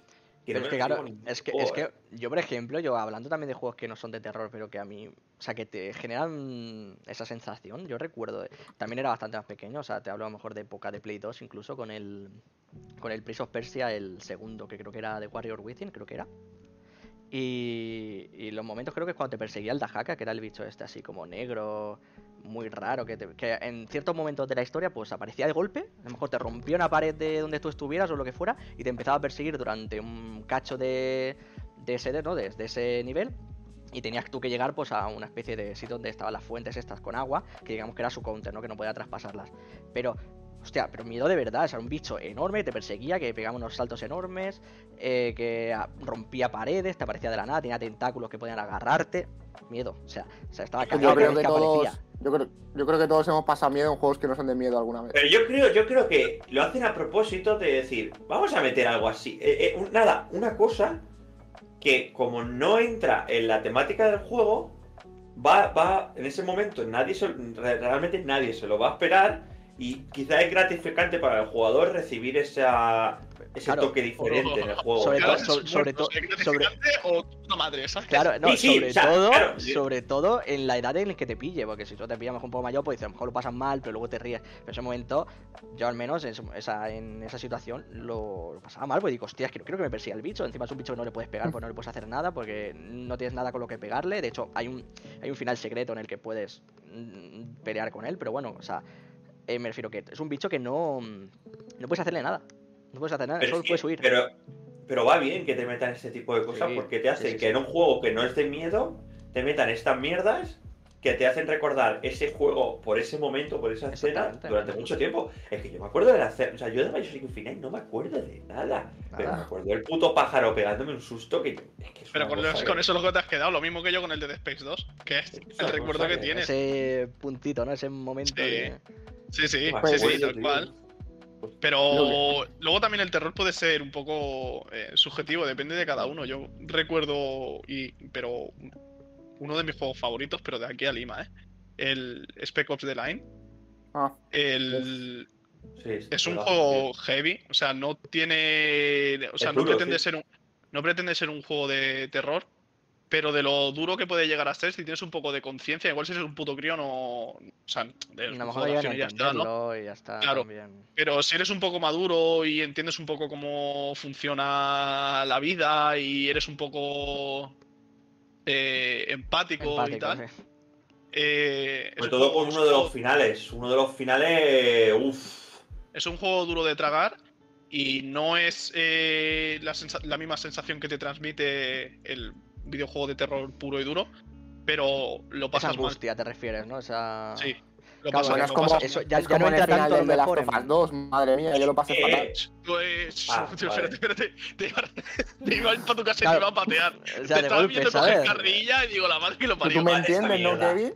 Sí, Tú también lo jugad- pasaste mal en ese final. Jugad, eh, jugad esa mierda. Es que esa mierda no tiene sentido. O sea, sí que, o sea, yo no soy una persona que se pase los putos videojuegos. Y esa mierda me la quiero volver a pasar varias veces en mi vida. O sea, es que, es que esa mierda dura, ¿eh? Lo que pasa es que Es largo final. para volver a pasártelo. Es, es bastante Muy largo. para volver a pasártelo. Pero estoy esperando a que saquen la versión de Play 5 o algo para volver a. No, ya está, creo. jugarla. Creo que ya está, ¿Sí? la actualización. Me parece que sí. Ah, pues no lo sabía, ¿ves? Me, me- parece que sí, me parece que sí. Pues la próxima vez que vea que está en oferta el, el- el juego, que muchas veces lo ponen en oferta en plan 25 euros o algo así, me lo pillo. Pero porque lo vendiste tuyo o algo. Que, ah, yo solo robé al Jordi. Ah, vale. Vale, vale. O a, o a ti, no me acuerdo. ¿A quién se lo No, a mí- a Yo soy un videoclub de videojuegos. Sí, no, este tío no se compra nada, esos somos todos ricos. da, el hijo puta te lo da en, en una carcasa del PlayStation eh, en el borde de los cojones, ¿sabes? De la de- Plus o del. PlayStation me- Plus por dos meses, carátula azul y dentro está el juego. Y dice, no, no me rayan la carátula, ¿sabes? Puto perro de mierda. Porque Estoy vaya a ser que, me, oficialito. vaya a ser que me la estropeéis o que me la perdáis o Pero, algo. pero si te tuvieras que comprar otro juego, te viene con carátula. Me refiero, porque si te rompiera el disco o se te rayara o te lo tuviera que comprar de nuevo por lo que fuera, te viene con carátula. No, no, pero si yo no digo por si rompe el juego, lo digo por si rompe la carátula. Que sí, que sí, que este señor no está bien. Vale, chicos, vamos a ir también lo a. hacía, también lo hacía, perdona, porque me gustaba mantener toda mi estantería llena de los con los llena con los juegos. No quería que ninguno desapareciera. Digo, pues bueno, pues dejo la carátula. Tío. Antes de que pase el tema, yo recomiendo el Visage. No sé si lo conocéis. Lo he visto alguna que otra vez en streaming, sí. Está Visage, curioso, Visage, ¿eh? se Sí. escribe. Increíble. Ah, bueno. ¿eh? Pues yo No no lo he jugado. Tú no ¿De qué decías que no jugabas los juegos de miedo porque te cagabas. Claro, yo no lo he jugado, pero lo he Que va a visto. jugar- Que va a jugar el Yo lo he visto. Yo jugarlo no lo he jugado, pero lo he visto. Y ojo, ¿eh? No juega juegos de miedo y no compra juegos tampoco. Tampoco. Ponle un mod fácil al juego de miedo para que no dé o, miedo. o- o de brillo. Esto no tiene Te sentido. podrías poner un mod de brillo tú también a la cámara. Que esté todo O iluminado. una, una linterna de 10.000 lumens. De una. Algo, yo que sé, algo para que vean los bichos venir, ni que sea. El Visage es este que va como de historias, ¿no? En plan, que son como mini relatos raros dentro, ¿no? Hay como de Es una casa niña- donde han habido asesinatos y tú vas a investigar. Y pues, Sí, bueno, o sea, sé que hay como uno, uno de una niña y ya está. tiene varios capítulos, sí. Por eso. El primer Claro. capítulo, al menos, que he visto yo, eh, en fin. No apto para gente sensible de corazón. Bueno, apunto, bueno, apunto. Uy, perdón, gente. Eh, eh, soy de este tipo de juegos porque. Ah, no, esta ya la he hecho, coño. Qué grande eres. tonto. Venga, venga, ¿eh? cógete un monster. Estoy un poco catacroker, eh, yo aviso. Comentar un poco la época en la que estos juegos desaparecieron, las compañías no los hacían porque hay un público muy reducido, esto está bien para los jugadores y la industria, y también vamos a hablar un poco luego del surgir del género en los últimos años, que empezó sobre todo con el, con el PT. ¿Qué pensáis de, de la primera parte que he hecho de cuando empezaron a desaparecer esto- estos videojuegos y... Estos porque empezaron a desaparecer. Hablo ya. A ver, Porque has ya se empezó a hablar. Ahora no si has decidido cortarme, pues sí, podría seguir hablando. Bueno, pues los juegos de terror empezaron a desaparecer a partir de Play 3. Cuando, sobre todo son en Play 1, en Play 2 también con, con los Silent Hill, pero tampoco mucho más. Y en Play 3 ya, eh, quitando de Space, poco tuvimos. Y no ha sido hasta los juegos indie, sobre todo, con Outlast, Amnesia y tal, que no re- empezó a resurgir. Y empezó a resurgir en los AAA con PT. Es que esto es una cosa que se ha quedado como muy de juego de miedo eh, en PC, ¿no? O sea, me refiero, no sé. Sí, por, los estudios indie, miedo. sí. Sí, porque Pero en, en consolas ha resucitado por PT y luego posteriormente Resident Evil 7 y Resi- Resident Evil 8.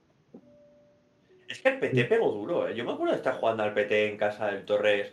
Así, porque así el David, puto cagado, asustado, ¿eh? El David, el David, el David estaba con, ¿te acuerdas Eso con el es cojín un- aquí en la cara, Eso tío? es un tierno que no te lo aguantas, Ya ¿eh? estaba con lo de tierno. No, pero, pero máximos respetos, eh. O sea, el puto PT Pues- brutal. El PT. Pues yo qué queréis que os diga, no sé, a mí, a mí el PT no, no me generaba nada. Yo lo llegué a probar en casa de mi hermano porque yo en ese momento entré a Play 4. Y o me parece ¿Lo que si viste la tenía, antes? ¿Lo viste antes en YouTube o algo? no sé si a lo mejor lo llegué a ver, tal vez por encima, pero no me llegué a Es que quieras o no, hace. ¿eh? Sí, yo lo vi Seguramente, antes en seguramente, YouTube. Seguramente, pero yo lo jugué porque creo que a lo mejor cuando yo tenía la Play 4 todavía ya no estaba para descargar o él ya lo tenía descargado, entonces sí que podía seguir lanzándolo y tal. Pero yo recuerdo de no darme tan tanto terror, ¿no? Sí que hay momentos en los que sí, cuando entras al baño, el feto ese raro, no sé qué, cuando tienes que mirar a través de las paredes, Al ¿no? El principio, hueco, al principio que es cuando la- aparecen la las cosas, la luego es un sang- la nevera sangrando, no sé qué, cosas así, pero Es es una puta demo, me refiero, también, es que- también, también no lo jugué a lo mejor en, en condiciones, digamos, con tus auriculares, bien a oscuras, ¿sabes? Tranquilo. Es importante que No, no, la porque de hecho- hermano, ojo, no. conocemos. No, porque de hecho realmente era, mm, era mediodía, era mediodía o cosas así. O sea, No era, la, una de la mañana, digo, de la, bueno, del mediodía, de la tarde, cosas así, no era... Ah, no, entonces, cubatilla te podría haber echado ya a esa hora. No, a lo mejor llevaría dos horas despierto, una hora o media, no sé. Estaría preparándome para comer, me voy a echar una... mm, que yo no bebo. Me En ayunas. Esto, ¿a quién puedo dejar a cargo de esto? Que me voy un momento a abrir la Yo el PT lo, lo del aquí- Torres. Nos, nos apañamos solos. Ya me encargo yo. Bueno, No, no, ya está, ¿eh? Ya está, tenemos aquí fundador, yo el ¿no? PT lo probé en casa del Torres cuando creo que se compró la Play 4 casi a los dos días de pillársela o algo así. Y de milagro no acabó el mando contra la pared, ¿eh? Del susto que me llevé. Me acuerdo porque ahí dije, ya está, se acabó jugar al PT. No, no, es brutal. Es brutal, te meten una tensión y luego yo, yo sí que es cierto que jugué con un poco de trampa porque, claro, yo vi algo de YouTube y cuando lo vi dije, pro, dejo de ver y me lo descargo. Mm. Y hasta que no. O sea, la parte del principio ya la había visto, entonces no me daba miedo. Ahí jugaba con un poco de trampa. Pero luego me acuerdo que cuando estaba con vosotros, yo no me acuerdo con quién fue, o si lo jugué dos veces, primero contigo y luego con el Kevin y el David, o alguna mierda así. Pero yo me acuerdo después de jugarlo yo solo porque no se había acabado la demo. Y yo recuerdo que te metías en una, en una habitación, no coño, porque es un puto pasillo de mierda. Pero te metías como una especie de bucle de pasillo, ¿vale? Sí. que Sí, estaba con el rojo, la iluminación, la ilumina- eh, correcto, la iluminación toda roja y todo lleno de putos ojos. Yo solo jugué yo solo en el comedor a oscuras, con los cascos. Ah, que que Tu eso comedor, tu comedor. en Dios Tu Me comedor de noche, poca broma, ¿eh? con el patio con los gatos asomando, con los ojos brillantes. Poca broma tu comedor de noche. Y, por- y porque Ah, es grande, y como estés en el sofá, tienes la parte abierta de la izquierda. Claro, no estás tienes como, no todo- estás tienes- como tienes toda la protegido. parte- hasta tienes toda la parte de la izquierda como con una luz tenue cada vez más oscura hasta la ya. puerta del pasillo que ya es oscuridad No profunda. es lo mismo en tu habitación cerrado que en, un, en tu comedor, ¿sabes? Claro, claro, y eso en cualquier momento, en cualquier momento venía su padre de trabajar, claro, eh, a lo mejor escuchabas un ruido y estabas tú, estabas tú como muy concentrado y decías su puta madre, ¿sabes? te lo tiras todo por los aires. Tú tendrías que haber ido a la luz, tú. Entonces No, ya. no. Sí, claro. Va, se le va la luz y sería la hostia. Ah, al corazón de no golpe. no. Me da un No, no. patatús, salto por la ventana. Lo mejor de todo, lo mejor es que ahí no te pega ningún susto porque te lo juro que a más de uno se lo carga de un infarto ahí. Al Menos Dark mal Souls que solo el puto pasillo. Ya acabas el pasillo y ya está, se acabó, y ya continúas jugando. Pero el puto pasillo ese de mierda, me estuve cagando en Dios mientras te iba para adelante lo que no estaba escrito. Pero es que eso, de- eso demuestra lo bien hecho que está y la buena ingeniería que tiene esa demo, porque no te hace falta que te metan ningún elemento más. En plan, es solo la ambientación. Sí, sí. Ahora hay sí, sí, cositas, tal eh, eh, ahora hay cositas que son muy parecidas a este tipo, a este, a este juego, a Eh, esta sí, sí. demo, eh. Lástima que no tengo un PC medio decente para jugarlo. Si no, yo los tengo por ahí fichados, lo tengo en una lista para pasármelos en cuanto me pille un PC, ya te lo digo. Eh, es que se ve que si esas cosas las juega bastante tochas. El Necro, por ejemplo, juega mucho a este tipo de juegos. Eh, hay mucha peña que ha jugado un montón de tipos de juegos de estos que se han basado en el, en el Se han PC. pasado en el PT y, y han creado cositas chulas. ¿eh? Bueno, Yo es que tenía algunos son- fichados. Tenía algunos fichados por el plan de 5 pavos y cosas así que tenían buena pinta. Ah, bueno, un Mm. montón. Puto PC de los cojones. Cabrón. Pero es Ojalá eso, o sea, hubiera podido hacer el juego. Ojalá, tío. Ojalá. Pero tío, ese- me quedé, ese- me llevé un disgusto cuando dijo que no. es eso, o sea, es- eh, los, los juegos con el PT como que fue un poco resurgir, pero bueno, resurgir simplemente para un par de cositas así, todo, Resurgir pero en ya el está, triple o sea, Marcó, tende- marcó tendencia, o sea, ya estaban resurgiendo ahí, pero lo que hizo el PT fue otra vez marcar tendencia, porque hasta entonces, quitando a lo mejor uno o dos indies, lo único, o sea, era el terror, pero pegando tiros, rollo de. Space, A ver, ya, ¿sabes? ya había- ya había Mola. salido Outlast, eh. Ya había salido Outlast. Ya eso, había pero, te estoy cosillas diciendo, indie. pero te estoy diciendo quitando indies, ¿vale? Es que vale, más vale. tocho. Mm. Pero lo que es puro, Triple A. puro, no, no, puro terror psicológico, esa tendencia la marcó el PT. De arriba Ah, abajo, sí. de la cabeza, de la cabeza a los pies. Bueno, es que por O sea, eso no todos había- los juegos se han basado en él para. Por lo menos que no sale, pues bueno, utilizamos la misma fórmula. Por El lo único menos que en- recuerdo yo- eh, contemporáneo, en la actualidad. Sí, el único que recuerdo yo que sea tan terror psicológico y la mierda es que no me lo pasa. Luego no sé si hay screams o tal. Y, lo- y ya te digo, lo he jugado súper poco. Pero el Amnesia, el único, antes del PT. No lo he jugado, no lo he jugado. Tiene tiempo. Yo, lo, jugado, lo he jugado súper poco. Pero también es tipo Outlast, ¿no? No te puedes defender y tal, ¿no? Es vas con que- tu es que hubo- poco más, ¿no? Como- Sí, Sí, hubo una época que en, la que se, en la que se juntaron los juegos de miedo con las películas de miedo tipo Ju-On y estas mierdas. Y fue como una época en la que había mucho, mucho de este. De este género. es vieja, eh, creo. Pero digo, Bueno, eso es- yo porque es la primera que se me ha ocurrido, pero me refiero que. Que Esas una época- son viejas. Yo pero creo que no esa coinciden es- las fechas. Esa es eh. otra, ¿eh? Que el terror japonés también es raro. No sé si el Juon ese será japonés. Pero esa gente también tiene Eh, sus cositas con el Project Zero y sí, cosas Japón, de sí. estas. Sí, Japo, sí. O sea, Sí, sí, que sí. eso Y está más y bolas peli- y pelis que no que no han llegado. Que no han llegado ¿Que no? a Europa. Eh, nosotros hemos visto una peli de miedo filipina, ¿eh? ¿Te has visto una peli filipina? Yo no he tenido una peli ¿Tú filipina. no, tú no sabes quién somos nosotros. Es que no no. No, no, la verdad, a ver. Que- que- filipino. que- que- que bien está- Relax. Que Kevin está emperrado en que la película estaba muy bien, pero vamos, estaba bien, estaba curiosa. A ver, muy bien, no. Estaba bien. Estaba bien, estaba curiosa con las monjas y Para las ser, cositas. para ser, para ser filipina, No, le que tendré huevo. encontramos random, para que Eh. encontramos random en Netflix una noche que estábamos aburridos. Mm. La verdad es que yo he visto películas de Hollywood de miedo mucho peores que esa. ¿eh? No, es que la verdad es que era curiosa, la verdad, la película. Era, Era una curiosa y daba- raro, hay un... Y, y tenía cierta tensión, a ver, te sacaba un poco lo de que eran filipinos y hablaban Español, alemán, Eh, hablaban de todo Era, raro. era- un, era, era un idioma muy raro, había como que a Sí. veces escuchaba cosas como en castellano, obviamente porque Bueno, pero filipino, ¿no? Claro. de- Dejo podrá decir muy bien, porque vamos a ver muchas cosas. eh, eh, Filipinas era de España, entonces eh, se les ha quedado ciertas cosas, pero que no. o Es increíble eso, ¿eh? Realmente, porque yo... raro, ¿eh? La primera palabra en español que escuché en esa película siempre digo, a ver... Digo, ¿por qué? Digo, vale, claro. No, y que, y que a lo mejor el prota se llamaba José Manuel, o sea, me Sí, refiero. tenían nombre algunos españoles. tenía- había, había nombres españoles, ¿sabes? Pero bueno, un poco raro. Pero bueno, ahí en nada. Vale, chicos, ¿alguien quiere comentar algo más de videojuego de terror? Ah, bueno, añadir que el Visage bebe del PT. ¿Sabes? Así como, como dato, por si tal, lo sepáis. Visage es el que estaba en una casa, ¿puede ser? Sí, se casa pasado, y- he pasado el tráiler. Ah, pues otra vez. Luego- Guay, luego lo veremos. gracias. Gracias, caballero. ¿Lo recomiendas. Ávila? Yo sí. Sí, pues ¿Se te gusta? trabajo para la siguiente semana. Sí, porque esta semana no, no sé si alguien ha traído recomendaciones. Sí, el, el- Vale, Yo, yo, yo Ah, vale, vale, vale, vale, vale, vale, vale. la traje hace dos semanas y no, no la hice.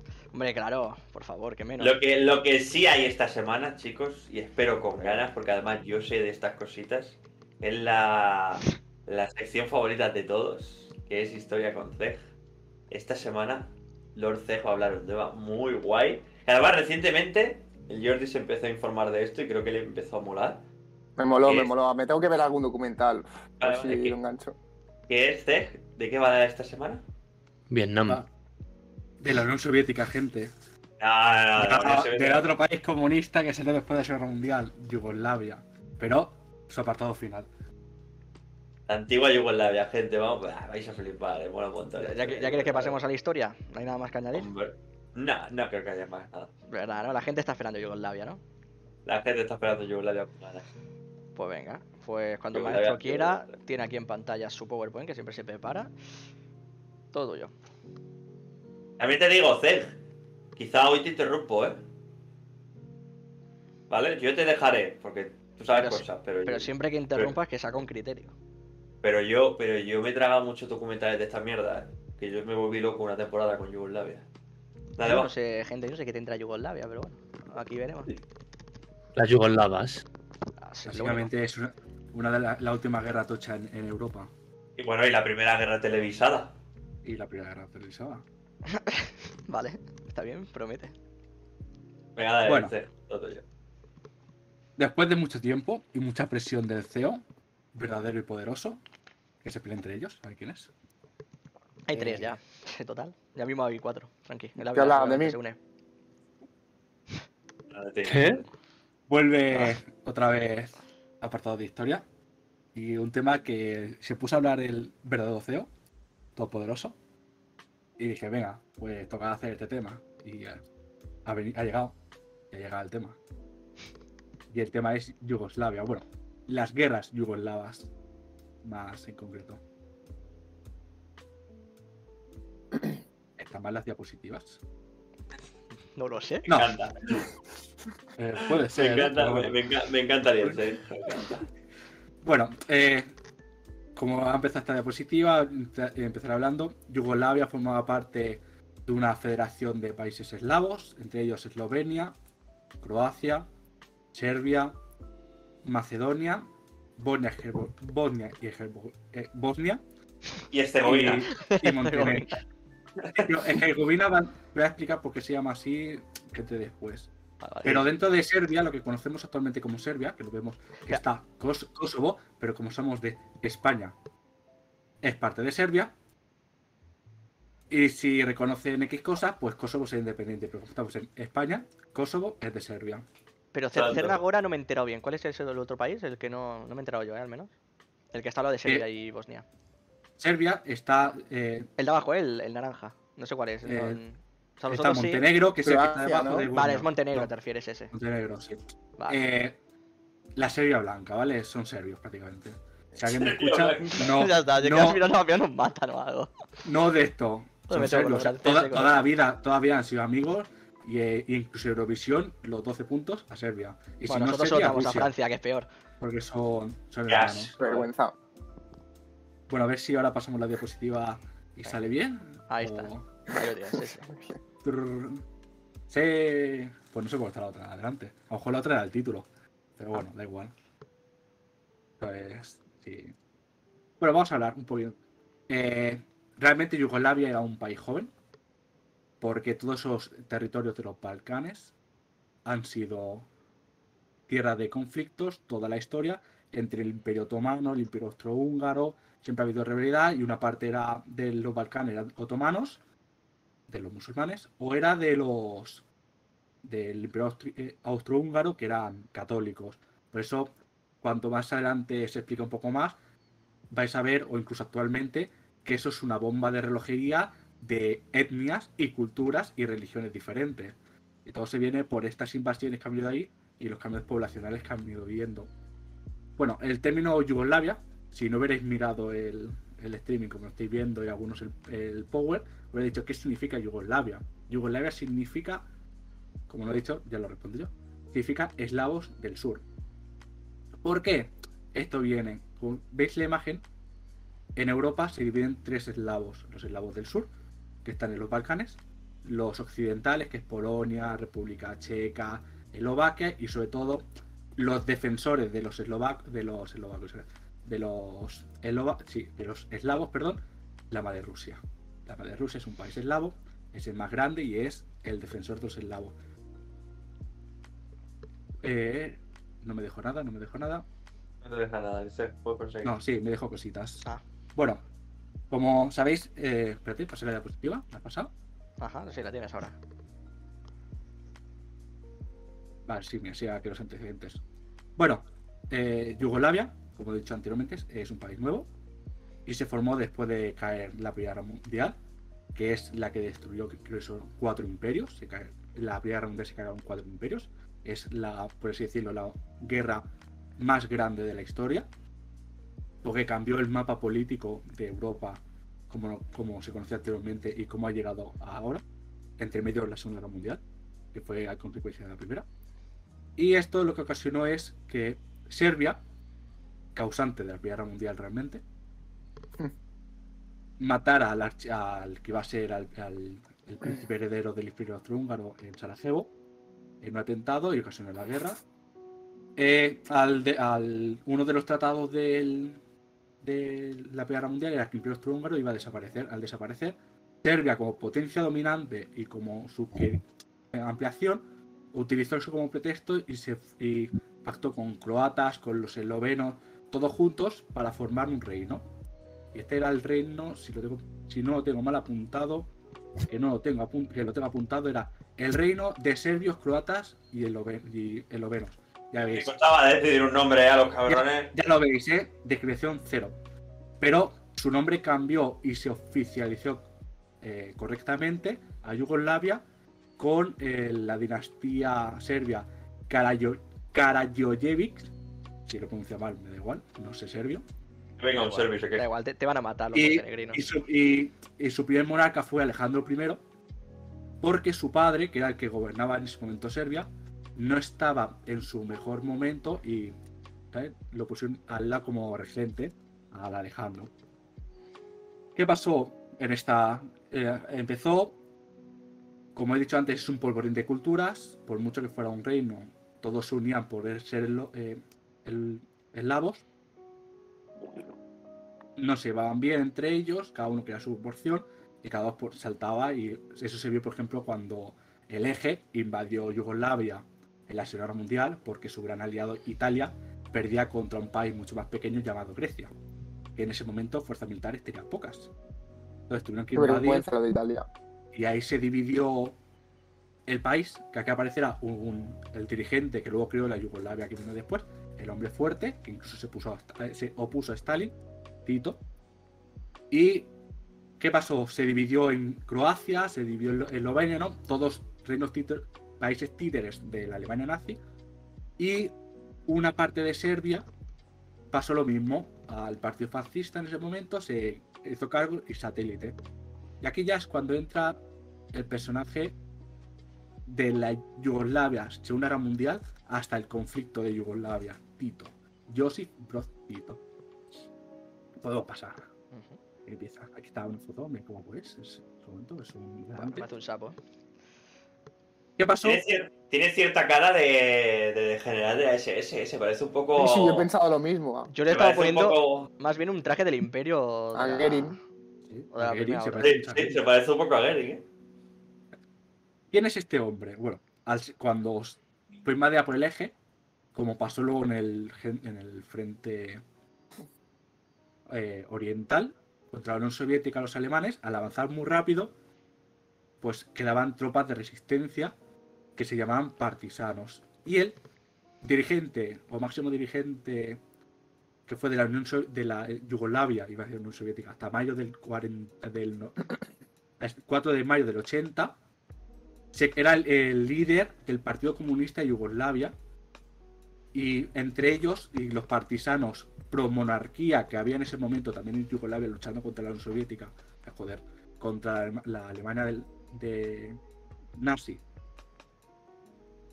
Y que luego estos se pasaron de bando porque las ideas eran demasiado, demasiado comunistas y dejaron a Tito, que luego fue con un poco de ayuda de, de Stalin, joder, casi cambio los nombres, eh, con, de- Cuidado, eh. con poca ayuda de Stalin, cogió y reconquistó Yugoslavia, por eso luego, luego fue el, el brazo fuerte. Durante su dictadura, vamos a poder decir, había problemas en Yugoslavia, sí, entre ellos. Pero era el hombre fuerte, era que había liberado Yugoslavia, entonces como que permites un poco.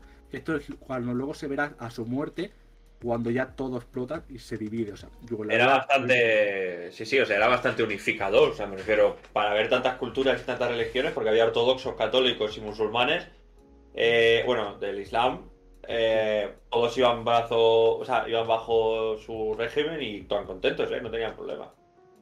¿Qué pasa? Claro, un país comunista no va a ser aliado cuando acabó la guerra, ¿eh? No va a ser aliado de Occidente, ¿no? Que es todos tus valores, el Occidente no lo hace. Pues se fue con su amigo Stalin, que le había ayudado. Pero cuando explotó la guerra civil en Grecia, Tito apoyó a los comunistas, pero Stalin no.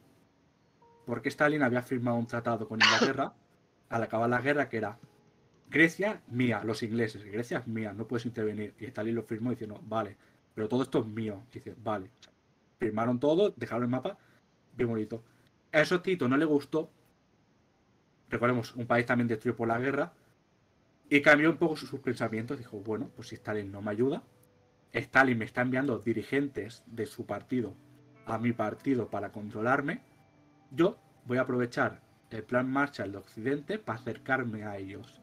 Y fue lo que hizo. Se unió a ellos y creó el grupo de países no alineados. Los países no alineados son aquellos que no estaban ni con Occidente ni con el Comintern o la Unión Soviética. Entonces, se aprovechó mucho de ellos y también se le puede llamar uno de los mayores referentes eh, contrarios a Stalin, de la misma ideología contrarios a Stalin. Se le puede comparar a él y luego Mao Zedong en China. Pero comparas las dimensiones de los países y no tiene nada que ver entre ellos tres. Y creo que no me dejo algo, algo más que recmarcar, Jordi, Cortés. No, no, no. no, no. Yo, Bueno, yo no domino ah, mucho del tema este. Antes, antes eh, ahora cuando pases antes de, de que este señor, spoiler, se muera, eh, comentaré unas cosillas. Luego, si pasamos diapositiva, por favor. Ujú. Ya no me fío de si me he equivocado. Bueno, ahí está. Vale, ahora vas a explicar que se ha muerto, ¿no? Claro, correcto. Vale, vale, pues eh, yo cuando, cuando estuve investigando sobre esto, vi que Yugoslavia en ese momento, para alemanes y esta gente, era como cuando ahora se vienen a Mallorca a pasar el verano. Pues se iban a Yugoslavia porque se ve que las playas por allí y tal. En Croacia. eh, sí, pero antiguamente era Yugoslavia. Eh, eh, estaba bastante bien en cuanto a, a- al veranito, ¿sabes? Era como, ya te digo, como ahora es Mallorca y la, la costa de Cataluña y algo de Valencia y tal, pues antiguamente era la zona de Croacia eh, que formaba parte de Yugoslavia. Era, era, además era un país que estaba bastante bien económicamente y eso. A la playa de Rusia. Eh, No, de Rusia no, de los alemanes Los y esta alemanes. gente. De No, pero digo, para no ir a Rusia, digo, pues para ellos era Yugoslavia. Sí, sí, a ver, sí, por así decirlo, sí. Pero porque por, por, por la zona en la que está situada y tal, en verano, pues se ve que se estaba bastante guay para los alemanes. Ah, y y estaba piensa- bastante más cerca que no, no España, por ejemplo, o Italia. Hay un país comunista es más barato que un país capitalista. Ese es otro. Sí, sí. Bueno, como ya comentaba el Cortés, Tito se murió, ya de lejos, creo que fue un infarto, si no me equivoco, ya tenía su edad, falleció. Todos los Y- comunistas mueren de un infarto, macho. Stalin también. Yo creo que habría que investigar eso a lo mejor. Y, Un eh, infarto. y el, Dentro por ahí. y el que cogió el- las riendas del poder fue Slobodan Milosevic. Milosevic. Sí. Que si no viene, que si no vienen los descendientes del señor Milosevic y nos dan. No sé el lavo. ¿sabes? No. ¿Qué pasa? Este hombre también era comunista. Pero ya había una corriente dentro de ellos al morir, claro, el- empezó a salir el nacionalismo croata, el nacionalismo esloveno, el bosnio, claro, ya iban siendo los nacionalismos. Entonces, él aprovechó su nacional, que realmente el, nacionalismo yugoslavo es el nacionalismo serbio. Y este fue empezando a, reivindicar el, un discurso de odio del nacionalismo serbio, que Serbia era la heredera de Yugoslavia. Se tenía que convertir esto en la Gran Serbia. No, esto el resto de integrantes de Yugoslavia, eh, oye amigo, yo soy croata, no serbio. Pero como podéis ver en la imagen, como eso ha sido zona de conflictos toda la vida, podemos ver la zona de Eslovenia, la etnia es eslovena. Pero luego vemos Croacia y una parte de Croacia era de serbo-croatas. Se les llama así, ¿eh? Serbo-croatas. Eso, eso es, es un cocao. es Pero un- ya es peor en Bosnia. En Bosnia prácticamente en ese momento la mayoría eran serbios habitantes. Pero la segunda etnia más numerosa era la croata. Y luego había Estamos hablando que es un país musulmán. Eh, Esa es otra. que era un puto caos. Eso, o sea, eso era un polvorín, chaval. Pero por, por eso ahora se ha quedado por ahí en Rusia una parte de esa también árabe. No, o Rusia no tiene nada. ¿No? Ah, vale, No, no. digo, porque ¿Dónde digo, está como No, ahí, pero- claro, Pero se, se son le. medio se árabes le- raros, turcos o lo que sean. Sí, bueno, el, el sur de Rusia, hay una zona del sur de Rusia que es, es árabe, sí, sí. Sí, sí. Y, y en, y en Yugoslavia pasaba eso, de que había ortodoxos. Eh, católicos y, y- y del Islam, Musulmanes. musulmanes. Y, Ya, y era, un un puto caos. sí, sí. Vaya, ¿Qué, qué que pasaba? liar ahí, tú. que el nacionalismo serbio dice que esta tierra es nuestra, pues claro, si tú miras el mapa, dices, es que hay serbios en Croata, en Croacia, y serbios en Bosnia, esto es Serbia. Esa gente no son croatas, esa gente no es Bosnia. Pues lo que ocurre, ¿no? Cuando se enfrenta dos nacionalismos, pues termina habiendo muertos. Lo que ocurre, ¿no? ¿Qué pasó? De esto, es- recordemos, Tito muere en el 80. 11 años después, en julio del 91, tanto Eslovenia como Croacia declaran la independencia.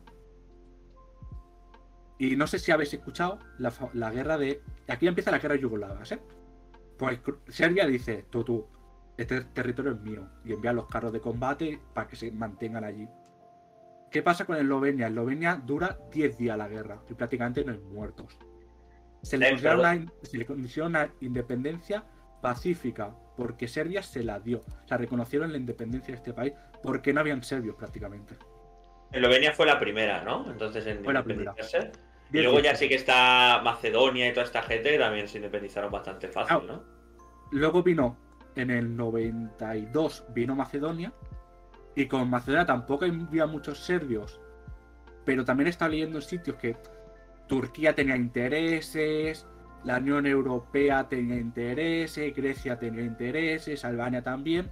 Mejor no nos metemos con, no enviamos los tanques en Macedonia, que no se vaya a meter Grecia y Turquía aquí en este conflicto. Entonces también le dejaron, le dieron la independencia. Pero en cambio, en los territorios que habían serbios, fue donde eh, estalló la guerra. Y, se- y los documentales están de 10. ¿Qué pasó?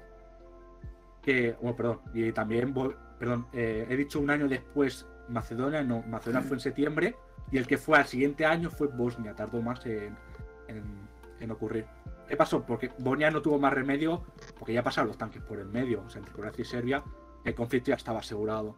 Y ya cuando declaró la independencia se metieron los carros serbios. en Bosnia. Según tengo entendido, no, normalmente no se representa. Y si tú te pones a leer historia, historia de la guerra de Yugoslavia, a Croacia no se, le, no se le recrimina nada, porque fue el que pidió ayuda a la ONU, que luego se estacionó en ciertos lugares. Pero se cree, se, yo llego a leer que Croacia incluso invadió una parte de Eslovenia que reclamaba como suya. Luego eso se quedaba ahí, las fronteras no se han movido. Ahí donde hubo más guerra fue en Serbia, en Bosnia Bosnia. y en Croacia. Pues Sobre sí, todo en Bosnia. sobre todo en Bosnia, pues estaba en medio. Yo creo que ya llegamos así, ¿no? El conflicto ya empieza. Claro, Empieza la guerra. Eh, pero una guerra de limpieza étnica. Yo creo que es. Más Ya- pura, o sea, pura como la de la Segunda Guerra Mundial de cargarse judíos. O sea, me refiero Pero a quiénes se querían encargar si todos pertenecían a, a todos los musulmanes. no a los Ah, musulmanes. vale. Tú piensas que eh, había, había lo que ellos se pensaban que era parte de Serbia, ¿vale? Que no lo era, era Croacia. Eh, no, no, es que esto es Serbia porque aquí hay serbios. No, no, pero es que también hay croatas musulmanes. O bosnios musulmanes, ¿sabes? Esta gente, bosnios musulmanes y croatas musulmanes, a un campo de concentración, que no sé si ahora se lo explicará. Vale, pero solo específicamente lo hacían con los musulmanes, te refieres. Los Sí, musulmanes de... ta- también lo hicieron con los serbios con croata y los croatas Sí. con serbios. Sí, Vale. sí. Pero sobre todo con los musulmanes de Serbia. Vale, es lo que querían limpiar, digamos, vale. Claro, ¿qué pasa aquí? Que empieza el conflicto, van avanzando, sobre todo Sarajevo. Creo que ha sido la ciudad asediada más larga de la historia. Creo que fueron tres años. ¿O Que tres años? Sí, sí, sí. No, No, los- más porque está, Stalin, está Leningrado, que Leningrado fueron tres años, más larga todavía fue Sarajevo. Que fue una locura. ¿Y qué pasó, Cao? Estaba viendo cómo se levantan las tropas, empezaron a perder Croacia, empezaron a perder Bosnia, porque la fuerza militar de Yugoslavia era la Serbia. Y empezaron, pidieron ayuda a la ONU, la ONU envió tropas, pero claro, no tropas para atacar, sino tropas de tropas de paz. Eh, aquí no puede haber Los, conflicto. los cascos azules, ¿no? Fueron. Los cascos, correcto, los, se llamaban cascos azules. Pero eh, los serbios llegaban y decían, bueno, o te vas o te mato. Aún me acuerdo, perdona es que te vaya cortando, ¿eh? Ha- Hay un documental que explica que había una ciudad en la que fueron los cascos azules y así, porque sí, dijeron, no, esta ciudad está libre de, de conflicto. Toda la gente que tenga miedo de ser, mm, eh, ¿cómo se dice?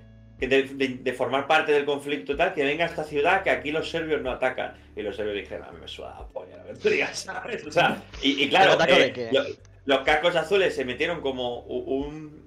No, no, no decirlo mérito, sino como una responsabilidad y que no tenían potestad para decir esas cosas. Porque luego hicieron así.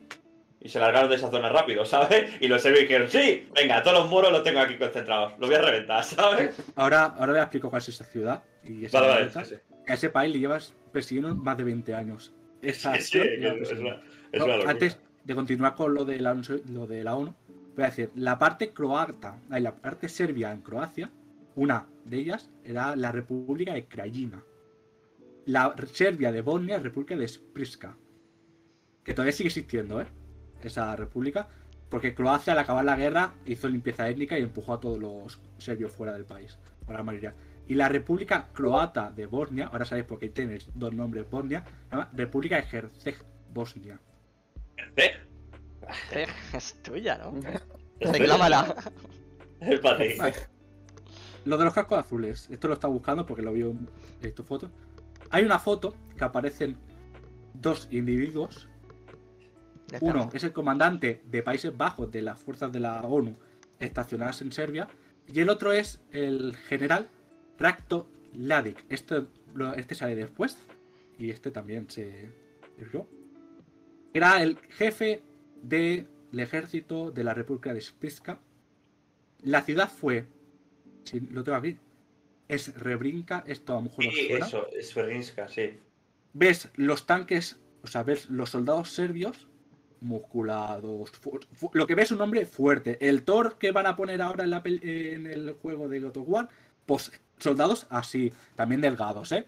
Pero soldados bien. ¿Qué, dices? Dan miedo. es la palabra, sí. O sea, dan miedo. Y ves a los soldados de Países Bajos delgados, sin motivación. Claro, tú imagínate, te acercan y te dicen, eh, oye, ¿os vais? Y yo me quedo en la ciudad. O tú. Y, lo, y 8.000 musulmanes que hay aquí, Explotamos. morís. Porque, perdona, Claro. eh, esto es pre-OTAN, ¿no? Sí, sí, esto es pre-OTAN. La OTAN fue en, en, en cosas. 2000 y algo, ¿no? Ah, vale, vale, vale. Claro, ¿Qué pasa? Los Países Bajos decían, a ver, esta gente no es nuestra realmente.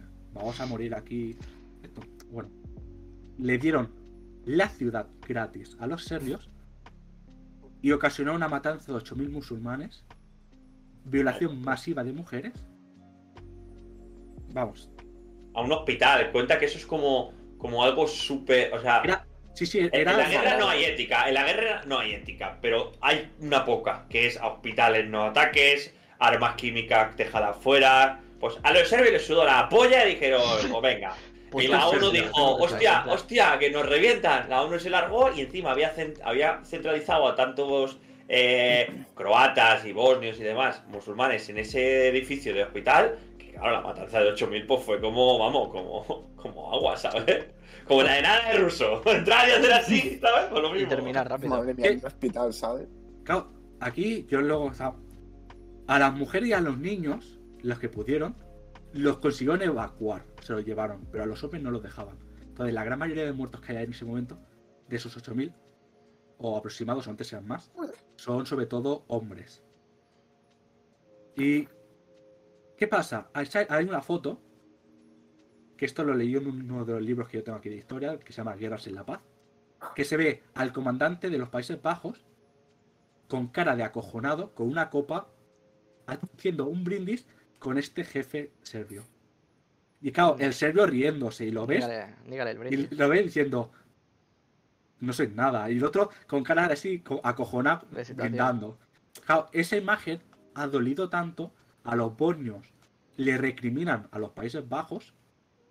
Y es una mancha que tiene la ONU, pero sobre todo Países Bajos, que lo llevan arrastrando desde que acabó la... un- 25 años llevan ya, que le lleva arrastrando esa historia. Y jamás se va a... Es que no, fue limpiar. chungo. Porque saben que cuando ellos se fueron, ocurrió lo que ocurrió. A ver. Al final, eh, en el 95, cuatro años después de conflictos duros, bombardeos de la... Hay sitios que pone que la ONU bombardeó, ONU-OTAN bombardeó Serbia. Otros pone que solamente fue en la, eh, la guerra de Kosovo, que vino después. Pero se estima que aproximadamente en X lugares de los que yo leído, 200.000 personas, 225.000 personas murieron, de las cuales 200.000 eran musulmanes. Pero es que en otro estoy leyendo que no eran 224.000 personas, sino eran 100.000 personas. Y de ellos 100.000 musulmanes bosnios. O sea, realmente hay conflicto donde hubo más matanzas fue en Bosnia. Y yo creo que esto viene a la historia del Imperio Otomano al estar en...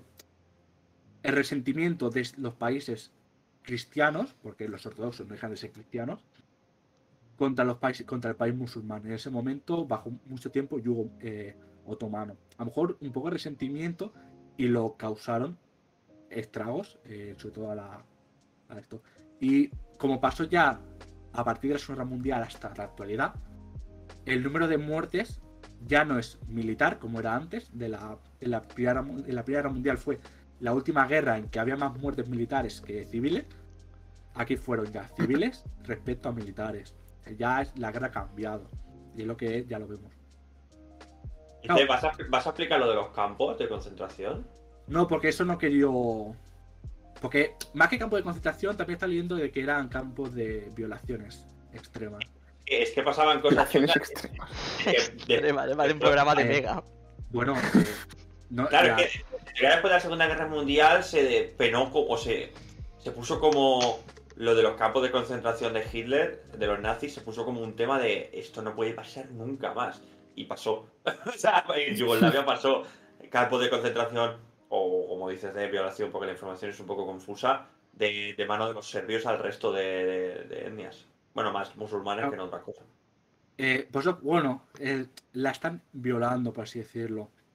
Ya, pero tú no sabes con qué o con qué seres la están violando a esas personas. Porque en- hay registros de violaciones con perros. Sí, que estaban chalados. ¿Qué dices? No, pero que hay, hay, hay, mira, hay un, así como un dato, hay un condenado por los juicios del, o sea, por el Tribunal de la Haya, era un condenado de, de Serbia, un militar serbio, que estuvo condenado a cárcel y tal, y estuvo explicando que obligaba a sus soldados más de menos rango a mearles en la boca a los prisioneros eh, croatas y demás. O sea, me refiero a vejaciones ¿Qué cojones, como... tío? Sí, sí, sí, en los campos de estos, o, o incluso en plena calle, cosas así, a los prisioneros, en plan, mene la boca ese, o, o- o que se mene la boca entre propios prisioneros, cosas así. Tú este terror. detalle, ¿eh? pero... Sí, sí, tú, sí. creas- tú tienes que crear. En una guerra, la ganas más muchas veces por el terror. Si tú acojonas a la población, la población al final eres el amo. Es como es el ser humano. O sea, eso, por ejemplo, la guerra, la- el golpe de Estado en Chile está documentado. O sea, entrenan animales. Porque, bueno, si ya para una, mujer ser violada por un hombre ya es lo más bajo, imagínate que estoy violando a un animal. Son cosas que van haciendo que dices, ¿esto cómo puede hacer un hombre? Pues sí, el ser humano puede hacerlo.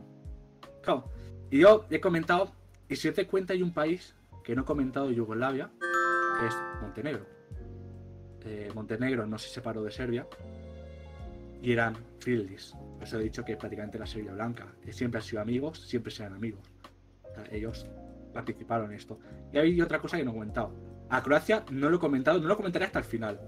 Pero de momento Croacia me voy callando, solamente he comentado un poco que declaró un poco la guerra a Eslovenia, luchó. Pero luchó contra los serbios, contra los bosnios. Pensé que fue una guerra de Croacia, Bosnia contra Serbia. Serbia contra Croacia. Croacia contra Bosnia. O sea, ahí estaban pegando realmente todo. Pero como unos amigos de la ONU, de Occidente, esa parte de la historia Está más limpio. se, va tapando. Sí, pero también eran bastante asquerosos. eh. Ya, si pasa la diapositiva, por favor. Creo que ahora llegamos al conflicto que, Uy, que me caigo. que muchas veces se equivoca. Bueno, esto es cómo está actualmente la, las etnias en, en lo que será la territorio de Yugoslavia. Pues me va a venir perfecto de por qué Kosovo reclama la independencia o ya ahí parece que la ha reconocido la independencia. Si podemos ver, Eslovenia prácticamente no tiene eh, etnias de fuera, o sea, autóctonas. Croacia, todo lo que eran las repúblicas de Serbia de, en Croacia, ya prácticamente no quedan serbios. Cuando acabó la guerra los, los expulsaron. Es decir, que Bosnia y Croacia en el 95 la reconocieron la independencia. Y a partir de ahí Yugoslavia se formó de dos países. Serbia y Montenegro, que era la República Federal de Yugoslavia.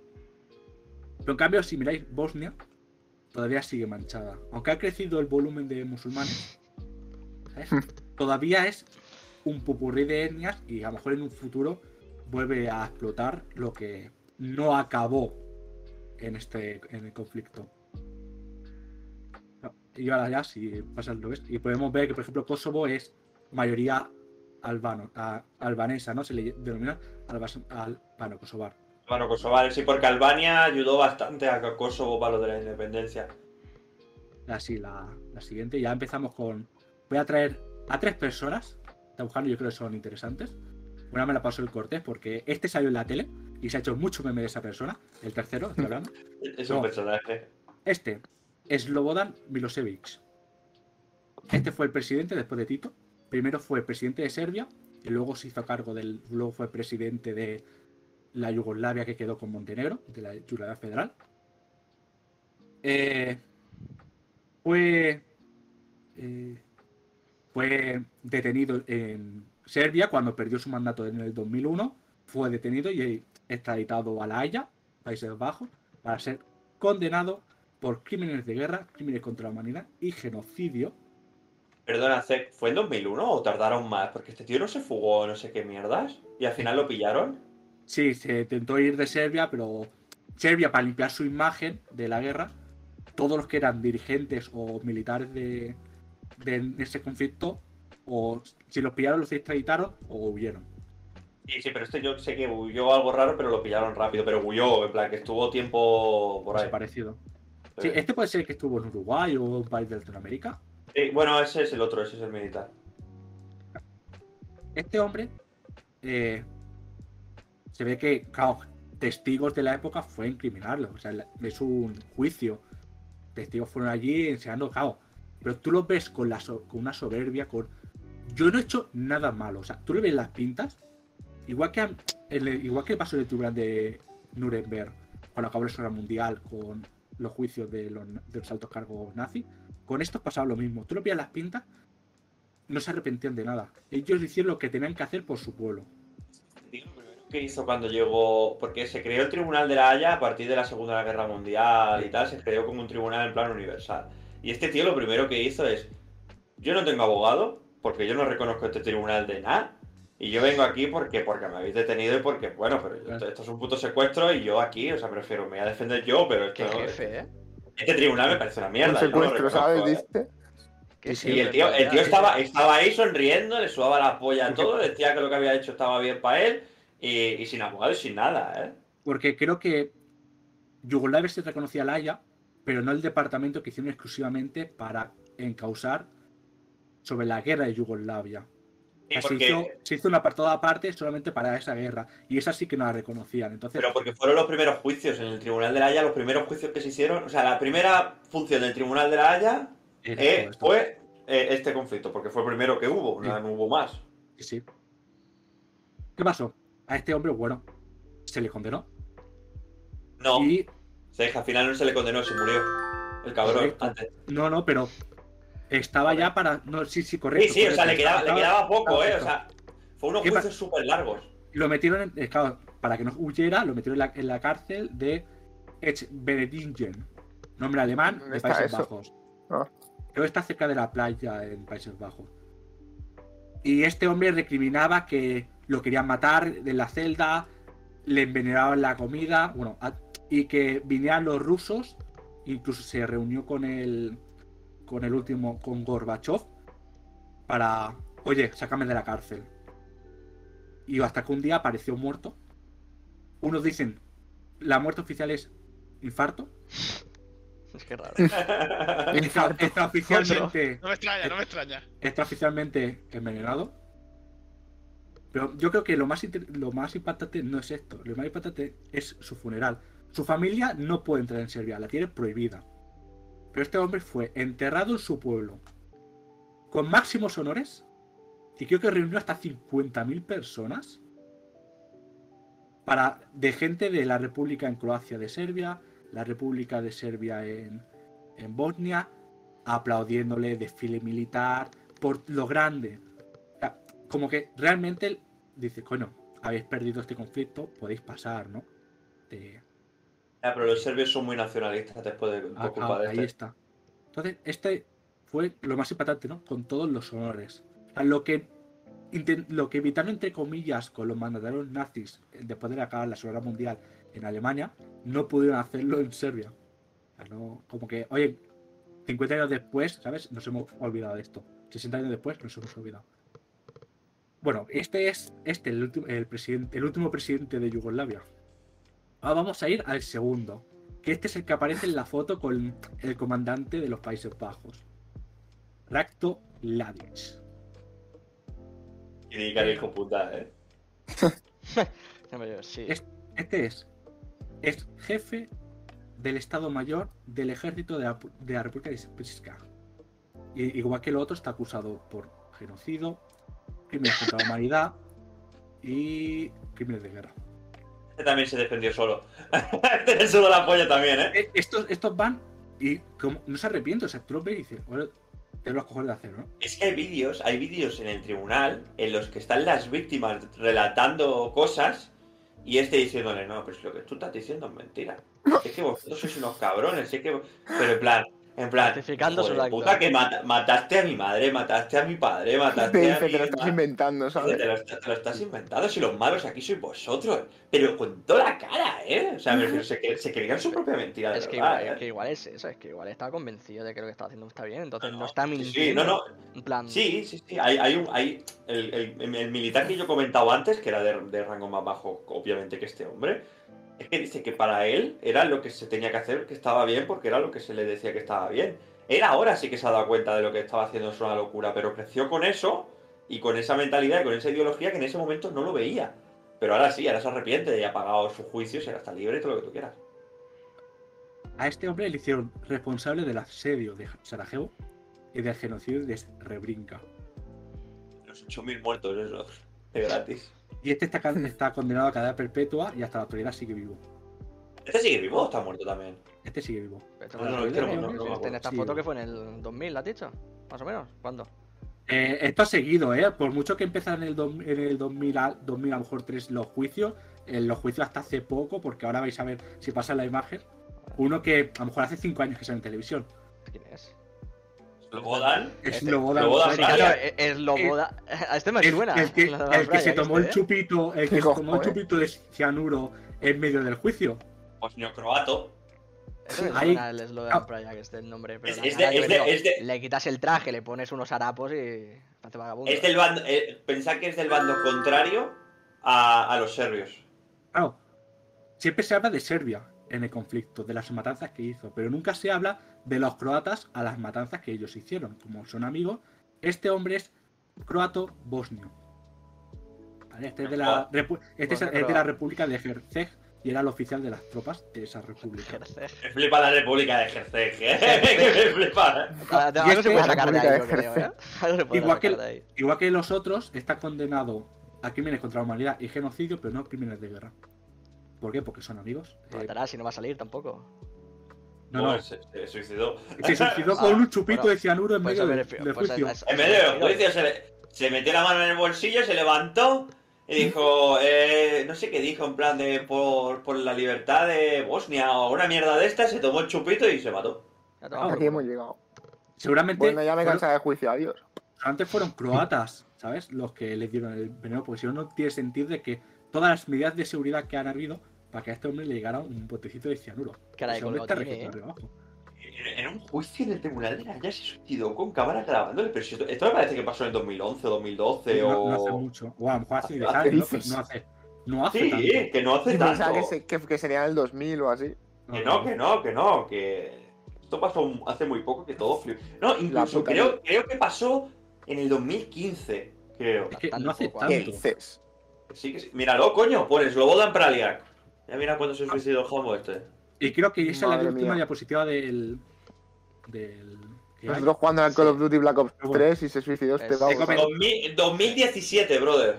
Hace cuatro años hace. Sí. 17, a ver, vamos a medir los años otra vez con Call of Duty. 2017 No. ¿qué es Lo, que no he comentado es Black Ops 2, la guerra que vino después. No que es el World War 2.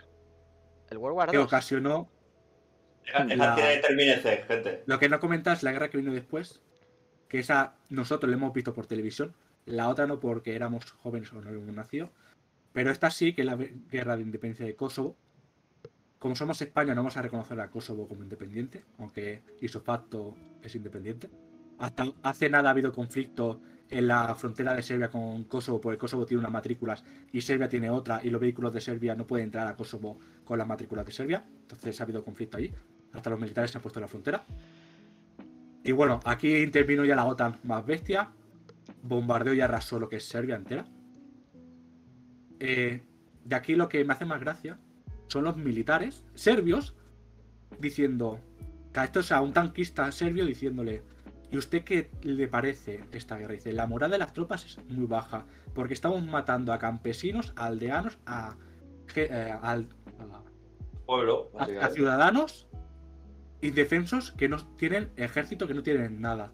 Claro, ¿cómo puedes decir a los kosovos esto con las matanzas que habéis hecho en Bosnia? A ver, que, son 10 años de conflicto, que son 10 años de guerra. Y en, una dices que esto es inhumano y el otro no. ¿Por qué? Porque uno es como que territorio eh, serbio y lo otro ya le ha reconocido a Kosovo, ¿eh? Estoy hablando ahora. Y a Kosovo le ha reconocido como ya territorio independiente, que no tiene mayoría de sus habitantes que son serbios. ¿Cómo cambia la mentalidad? O ya Serbia, soy los malos, ya somos pillados.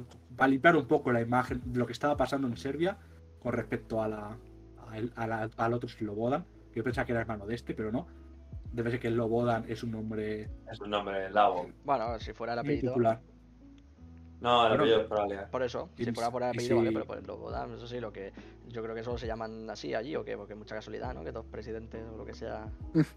Bueno, este no es presidente, este es, es Ah, bosnio es- croate, es, es de, otra zona, ya no es serbio. Pero, pero sí, es un nombre, es un nombre eslavo. Es, un- es como Vladimir o mierda de estas, ¿sabes? Con Dimitri. esto- O Dimitri.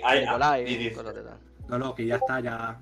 En fin, ha quitado el tema de Ah, Yu-Gi-Oh! yo, yo- yo quería dar una anécdota que hace poco hubo un partido de Kosovo contra España, Es verdad. ¿vale? Y España lo ponían en mayúsculas y Kosovo lo pusieron en minúsculas. En el marcador que sale arriba de los, las Sí. tres eh, siglas, pues ponían ESP y Kosovo lo ponían en pequeño. O sea, Como- ¿por qué como- no? Eso lo echaron en televisión española y era como una manera de menospreciar al país No, no es por porque no lo pueden...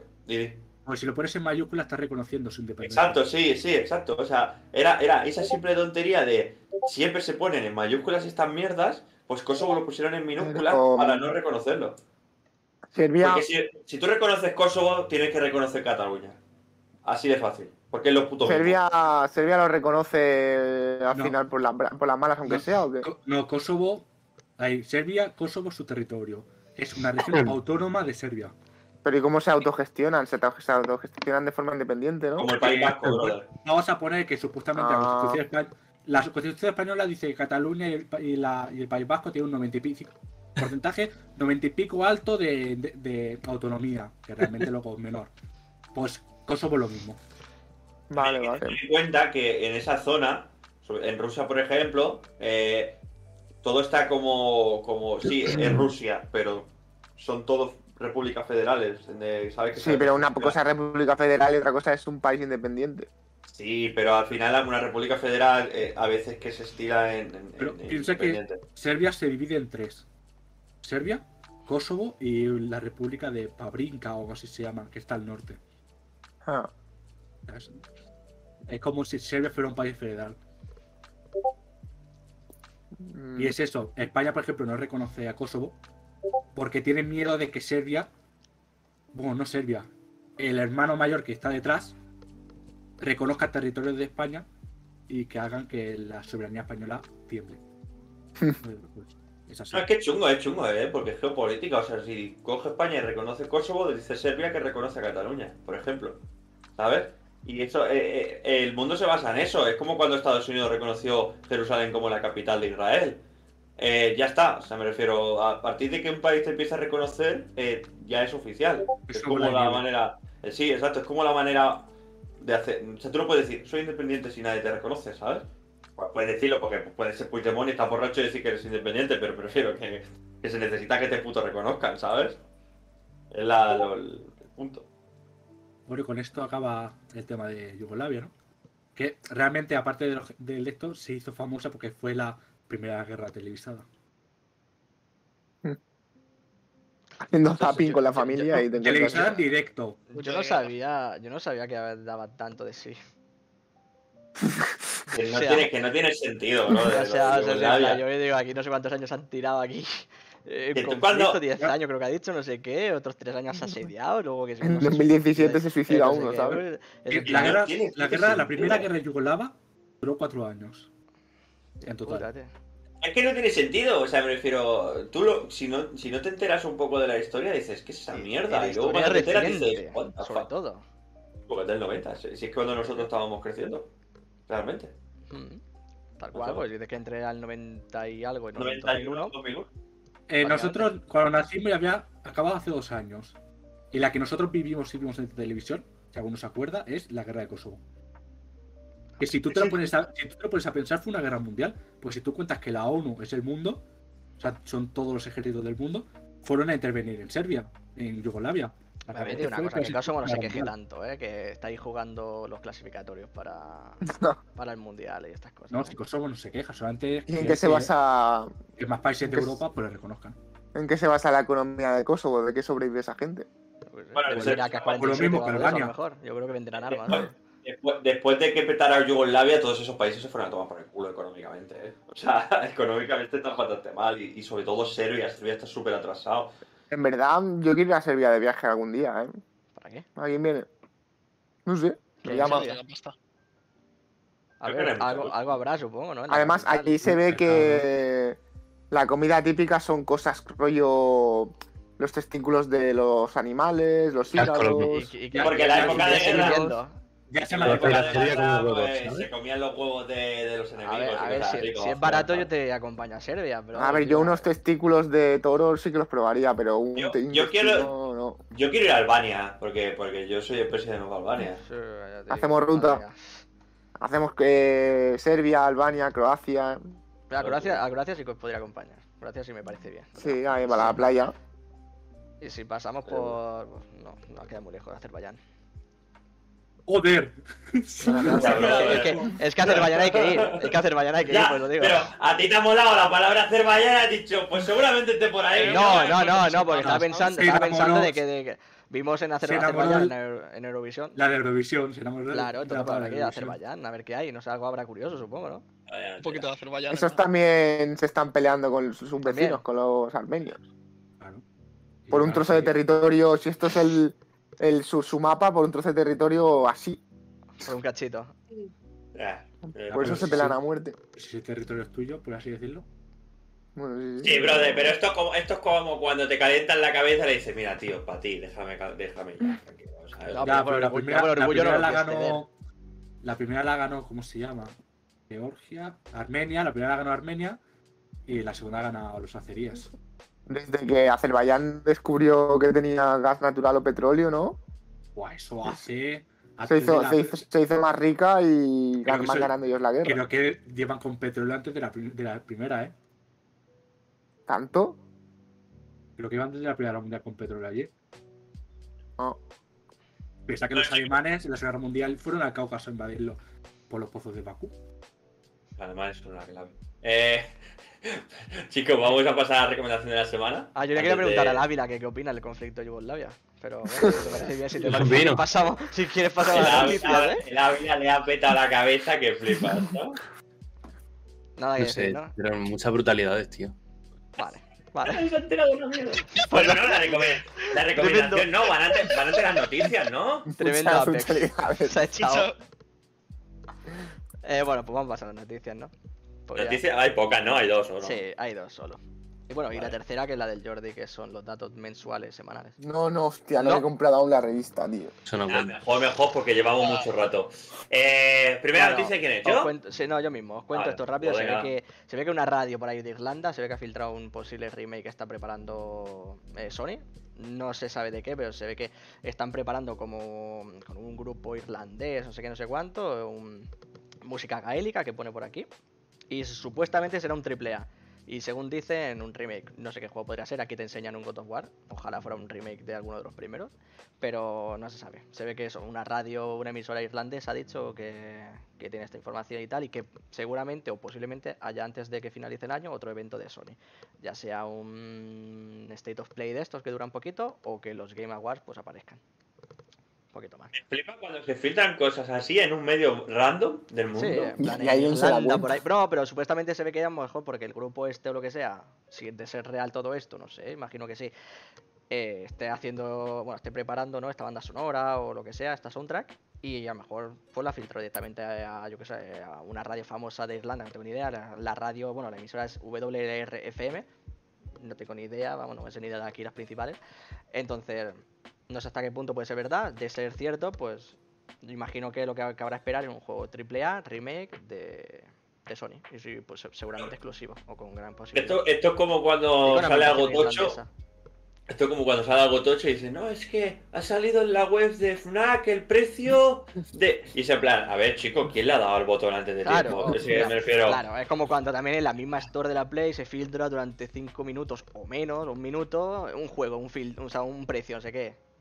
¿Quién le ha dado el botón antes de tiempo? Es que son cosas que no entiendo. No, pero que una cosa es que te pase una vez cada X tiempo y no que, que constantemente Pues te la noticia de que este juego, uy, se ha pasado por aquí, uy, no sé qué. No cuela. No cuela, pero bueno. Es, una forma efectiva y que se Sí. viene haciendo. Vale, pues a la pasamos a la mía. Sí, correcto.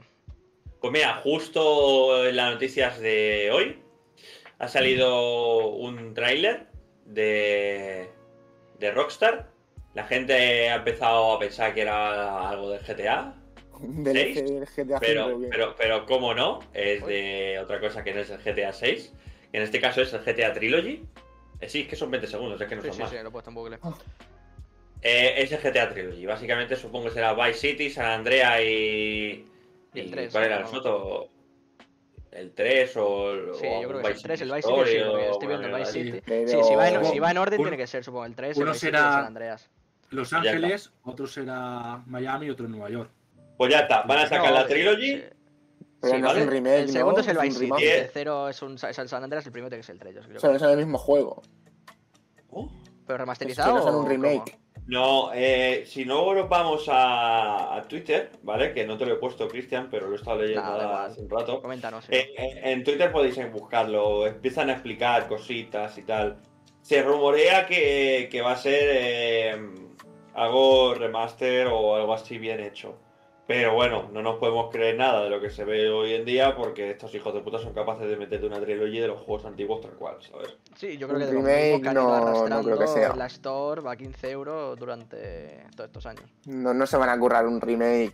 No, Será el mismo esto, juego. Esto te lo venderán a 40 y pico, 50 euros y te pondrán ya te digo, los mismos juegos que te han puesto en la Play 3 y Play 4 en, en la Store, en digital. Sí, es que yo creo que, tiene con mejoras, ¿eh? porque a mí sí que me interesa, pero bueno. A mí me molaría que lo remasterizaran, ¿eh? Sí, a mí me interesa. o- o- o- bueno, más que remaster, remake, ¿sabes? Porque ese juego no se puede remasterizar, está reventado, ¿sabes? Son muy viejos. No, a mí me interesa, me interesa. Pero Al bueno, final habrá el que ver GTA cómo. 6 Habrá que ver cómo. será. Eso, cuando tengas un hijo tú, Ceg. El, G- el GTA 6 será el, Mm, el Half-Life 3 de. ba- de... Pues, Sí, eh, Nah, saldrá, saldrá, saldrá.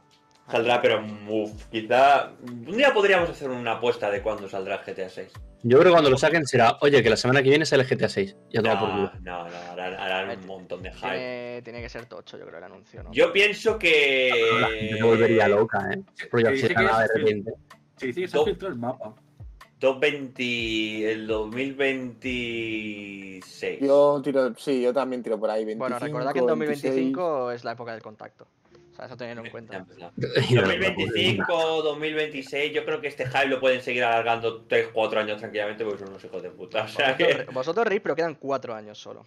¿Qué día era el contacto? No hay, no hay día. Yo déjame un margen del año entero.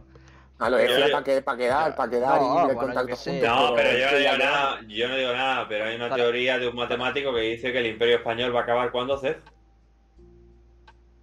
¿Cuándo era? ¿En el La pillan braga, 2024? No acaba. 2029, ¿no era? 2024. 20, Ah, Hay, 24, hay ¿no? una teoría 29. matemática que dice que España desaparece en 2024. Pero España, El como la conocemos, España, es- según es Es el una, teoría, golpe. es una teoría matemática que ha clavado la caída de imperios. Al contacto no llegamos, brother. Bueno, es. ¿Cómo- cómo- Si a España a ver, imperio, ¿eh? Quizá llega, pero. pero... El contacto es 2025, el otro es 2029. Ah, 29, pensaba que había dicho 24. 29, es que a mí me suena 29, lo que no sé por qué ha dicho el 24 hace unos minutos. Bueno, Me No sé, pues iré borracho. o iré no, no, no, tú No, sí, no, también. Pues me he equivocado. Pues 2029. bueno, pues entonces sí que llegamos. Sí, sí, no, vemos, vemos el contacto, el GTA 6 y el contacto no es tan fuerte, y luego ya la que ya de España, ya está, no pasa nada. Bueno, Claro.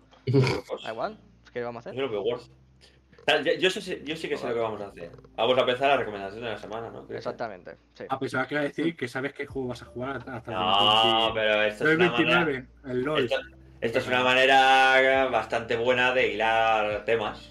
Pues Claro. lo hilo con la recomendación de la semana. Que en este caso que la trae Jordi, ¿no? Nos la trae Jordi, yo, que, sí. ya Que le va a no hacer dos semanas y no la del hicimos. mes, ni de la semana, ni del año, ni nada, pero bueno, como buen fu- cofundador, pues ya le tocaba recomendar otra cosita. Pues cuando tú quieras, hacemos así, un A ver. cambio y lo tienes en pantalla. He decidido, después de que el juego saliera en 2017, recomendarlo ahora, porque creo que es un juego infravalorado por el público. Y, bueno, por la crítica no tanto, la crítica lo trata bien, pero infravalorado por el público. No conozco a prácticamente nadie que se le haya pasado, solo yo y alguien más. ¿Eh? En la vila la has jugado, ¿no?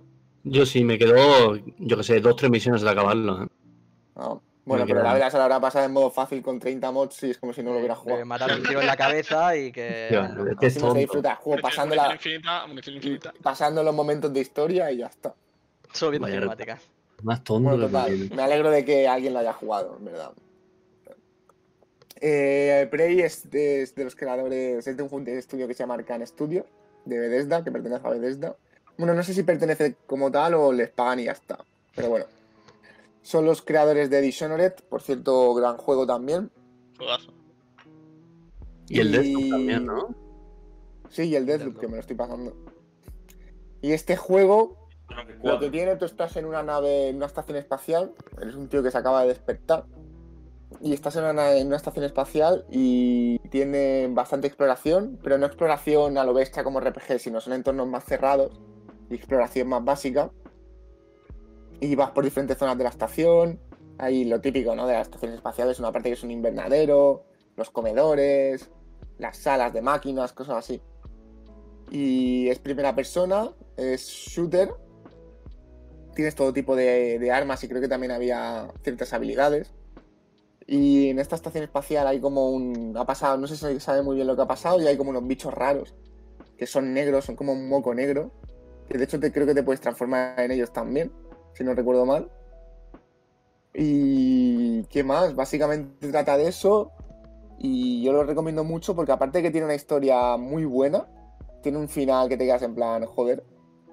Es muy entretenido. Tiene toques también un poco de supervivencia porque hay munición escasa y muchos bichos pero también tiene toques de acción guapos. Así que si algún día le apetece a alguien jugar un juego de este rollo, que se juegue a este juego, por favor, que es un juegazo. ¿Es muy largo? ¿Cómo va de duración? A ver, a lo mejor son 15, 20 horas. 20. Si haces Pero, secundarias, ¿en plan 30. entretenido y tal? ¿O si vas directo? Imagino que será más. Yo lo veo estilo Far Cry, ¿eh? En plan de duración.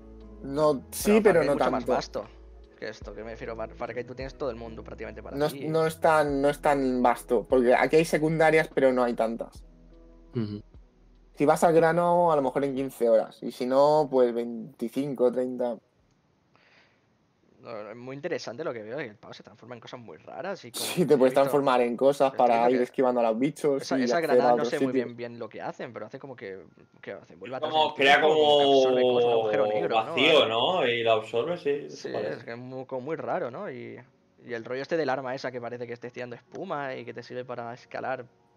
¿Has visto? Sí, sí, está guapo. ¿eh? Y luego de verdad que tiene una historia. menos, ¿eh? Luego tiene una historia muy guapa, ¿eh?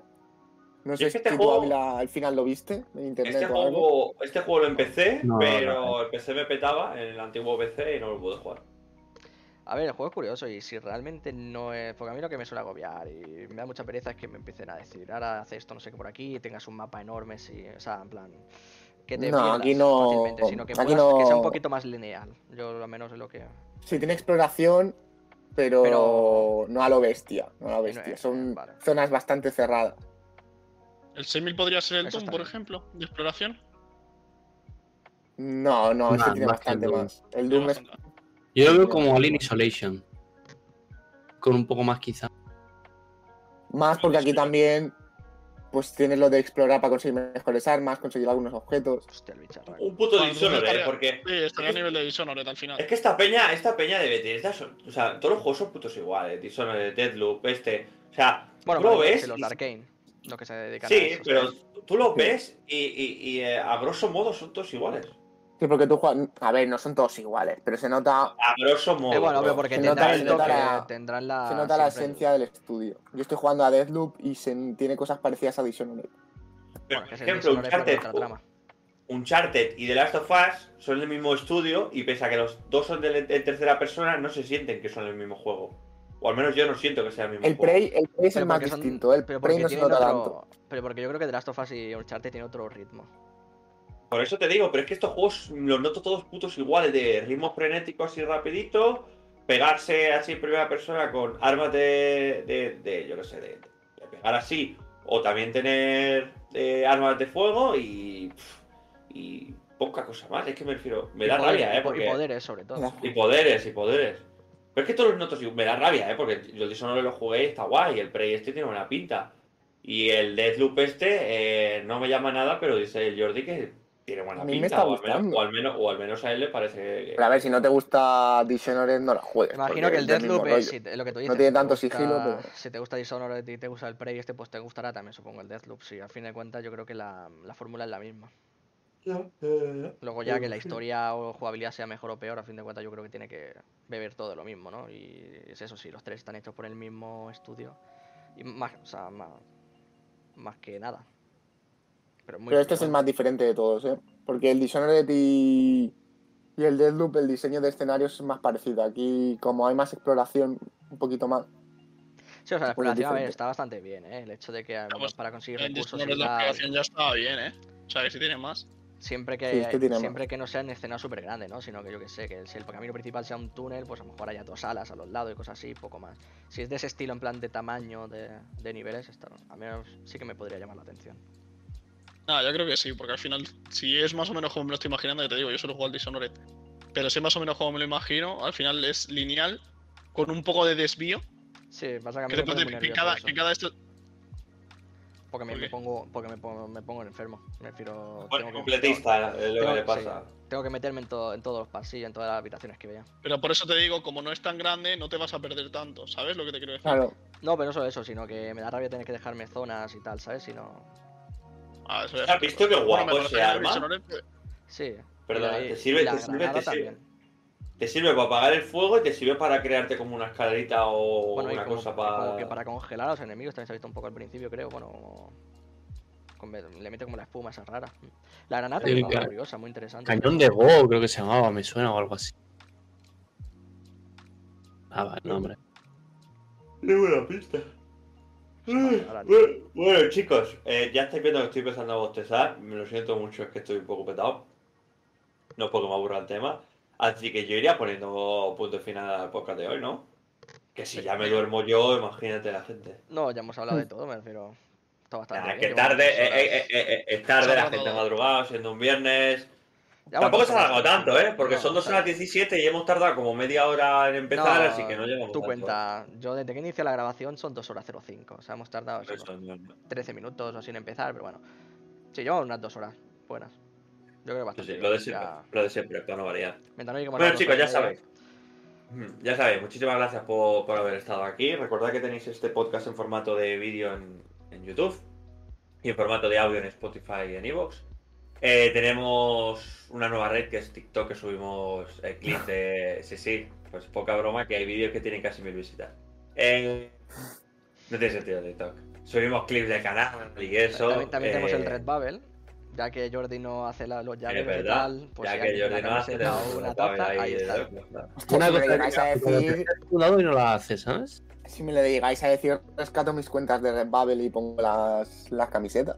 Nah, ya nos hemos hecho una nosotros. A nombre de Cristian, por si hay que declarar el dinero. ¿Nos Eh, compramos una cada uno o qué? No. Bueno, tú empieza por los vale. pin y luego ya veremos a ver qué hacemos. No, pero el que Cristian baje el porcentaje de creador, que lo baje Ya, al ya, mínimo. claro, lo pongo al mínimo, aunque no nos llevamos una mierda, pero tenemos y camisetas. así nos sale más barata. Bueno, pues eso. eh, TikTok y como siempre Instagram y Twitter, ya sabéis que estamos por ahí siempre. A veces contesto yo, a veces contesta Cristian y a veces a nosotros nos peta la cabeza porque no sabemos quién de los dos ha contestado y vemos cosas raras y decimos, what the fuck, ¿sabes? Situaciones de, de compartir eh, el estatus de CM. Bueno. Pero bueno. Y, y nada más. Espero que os haya gustado y como siempre, hasta nunca. Hasta nunca. Me- A ver.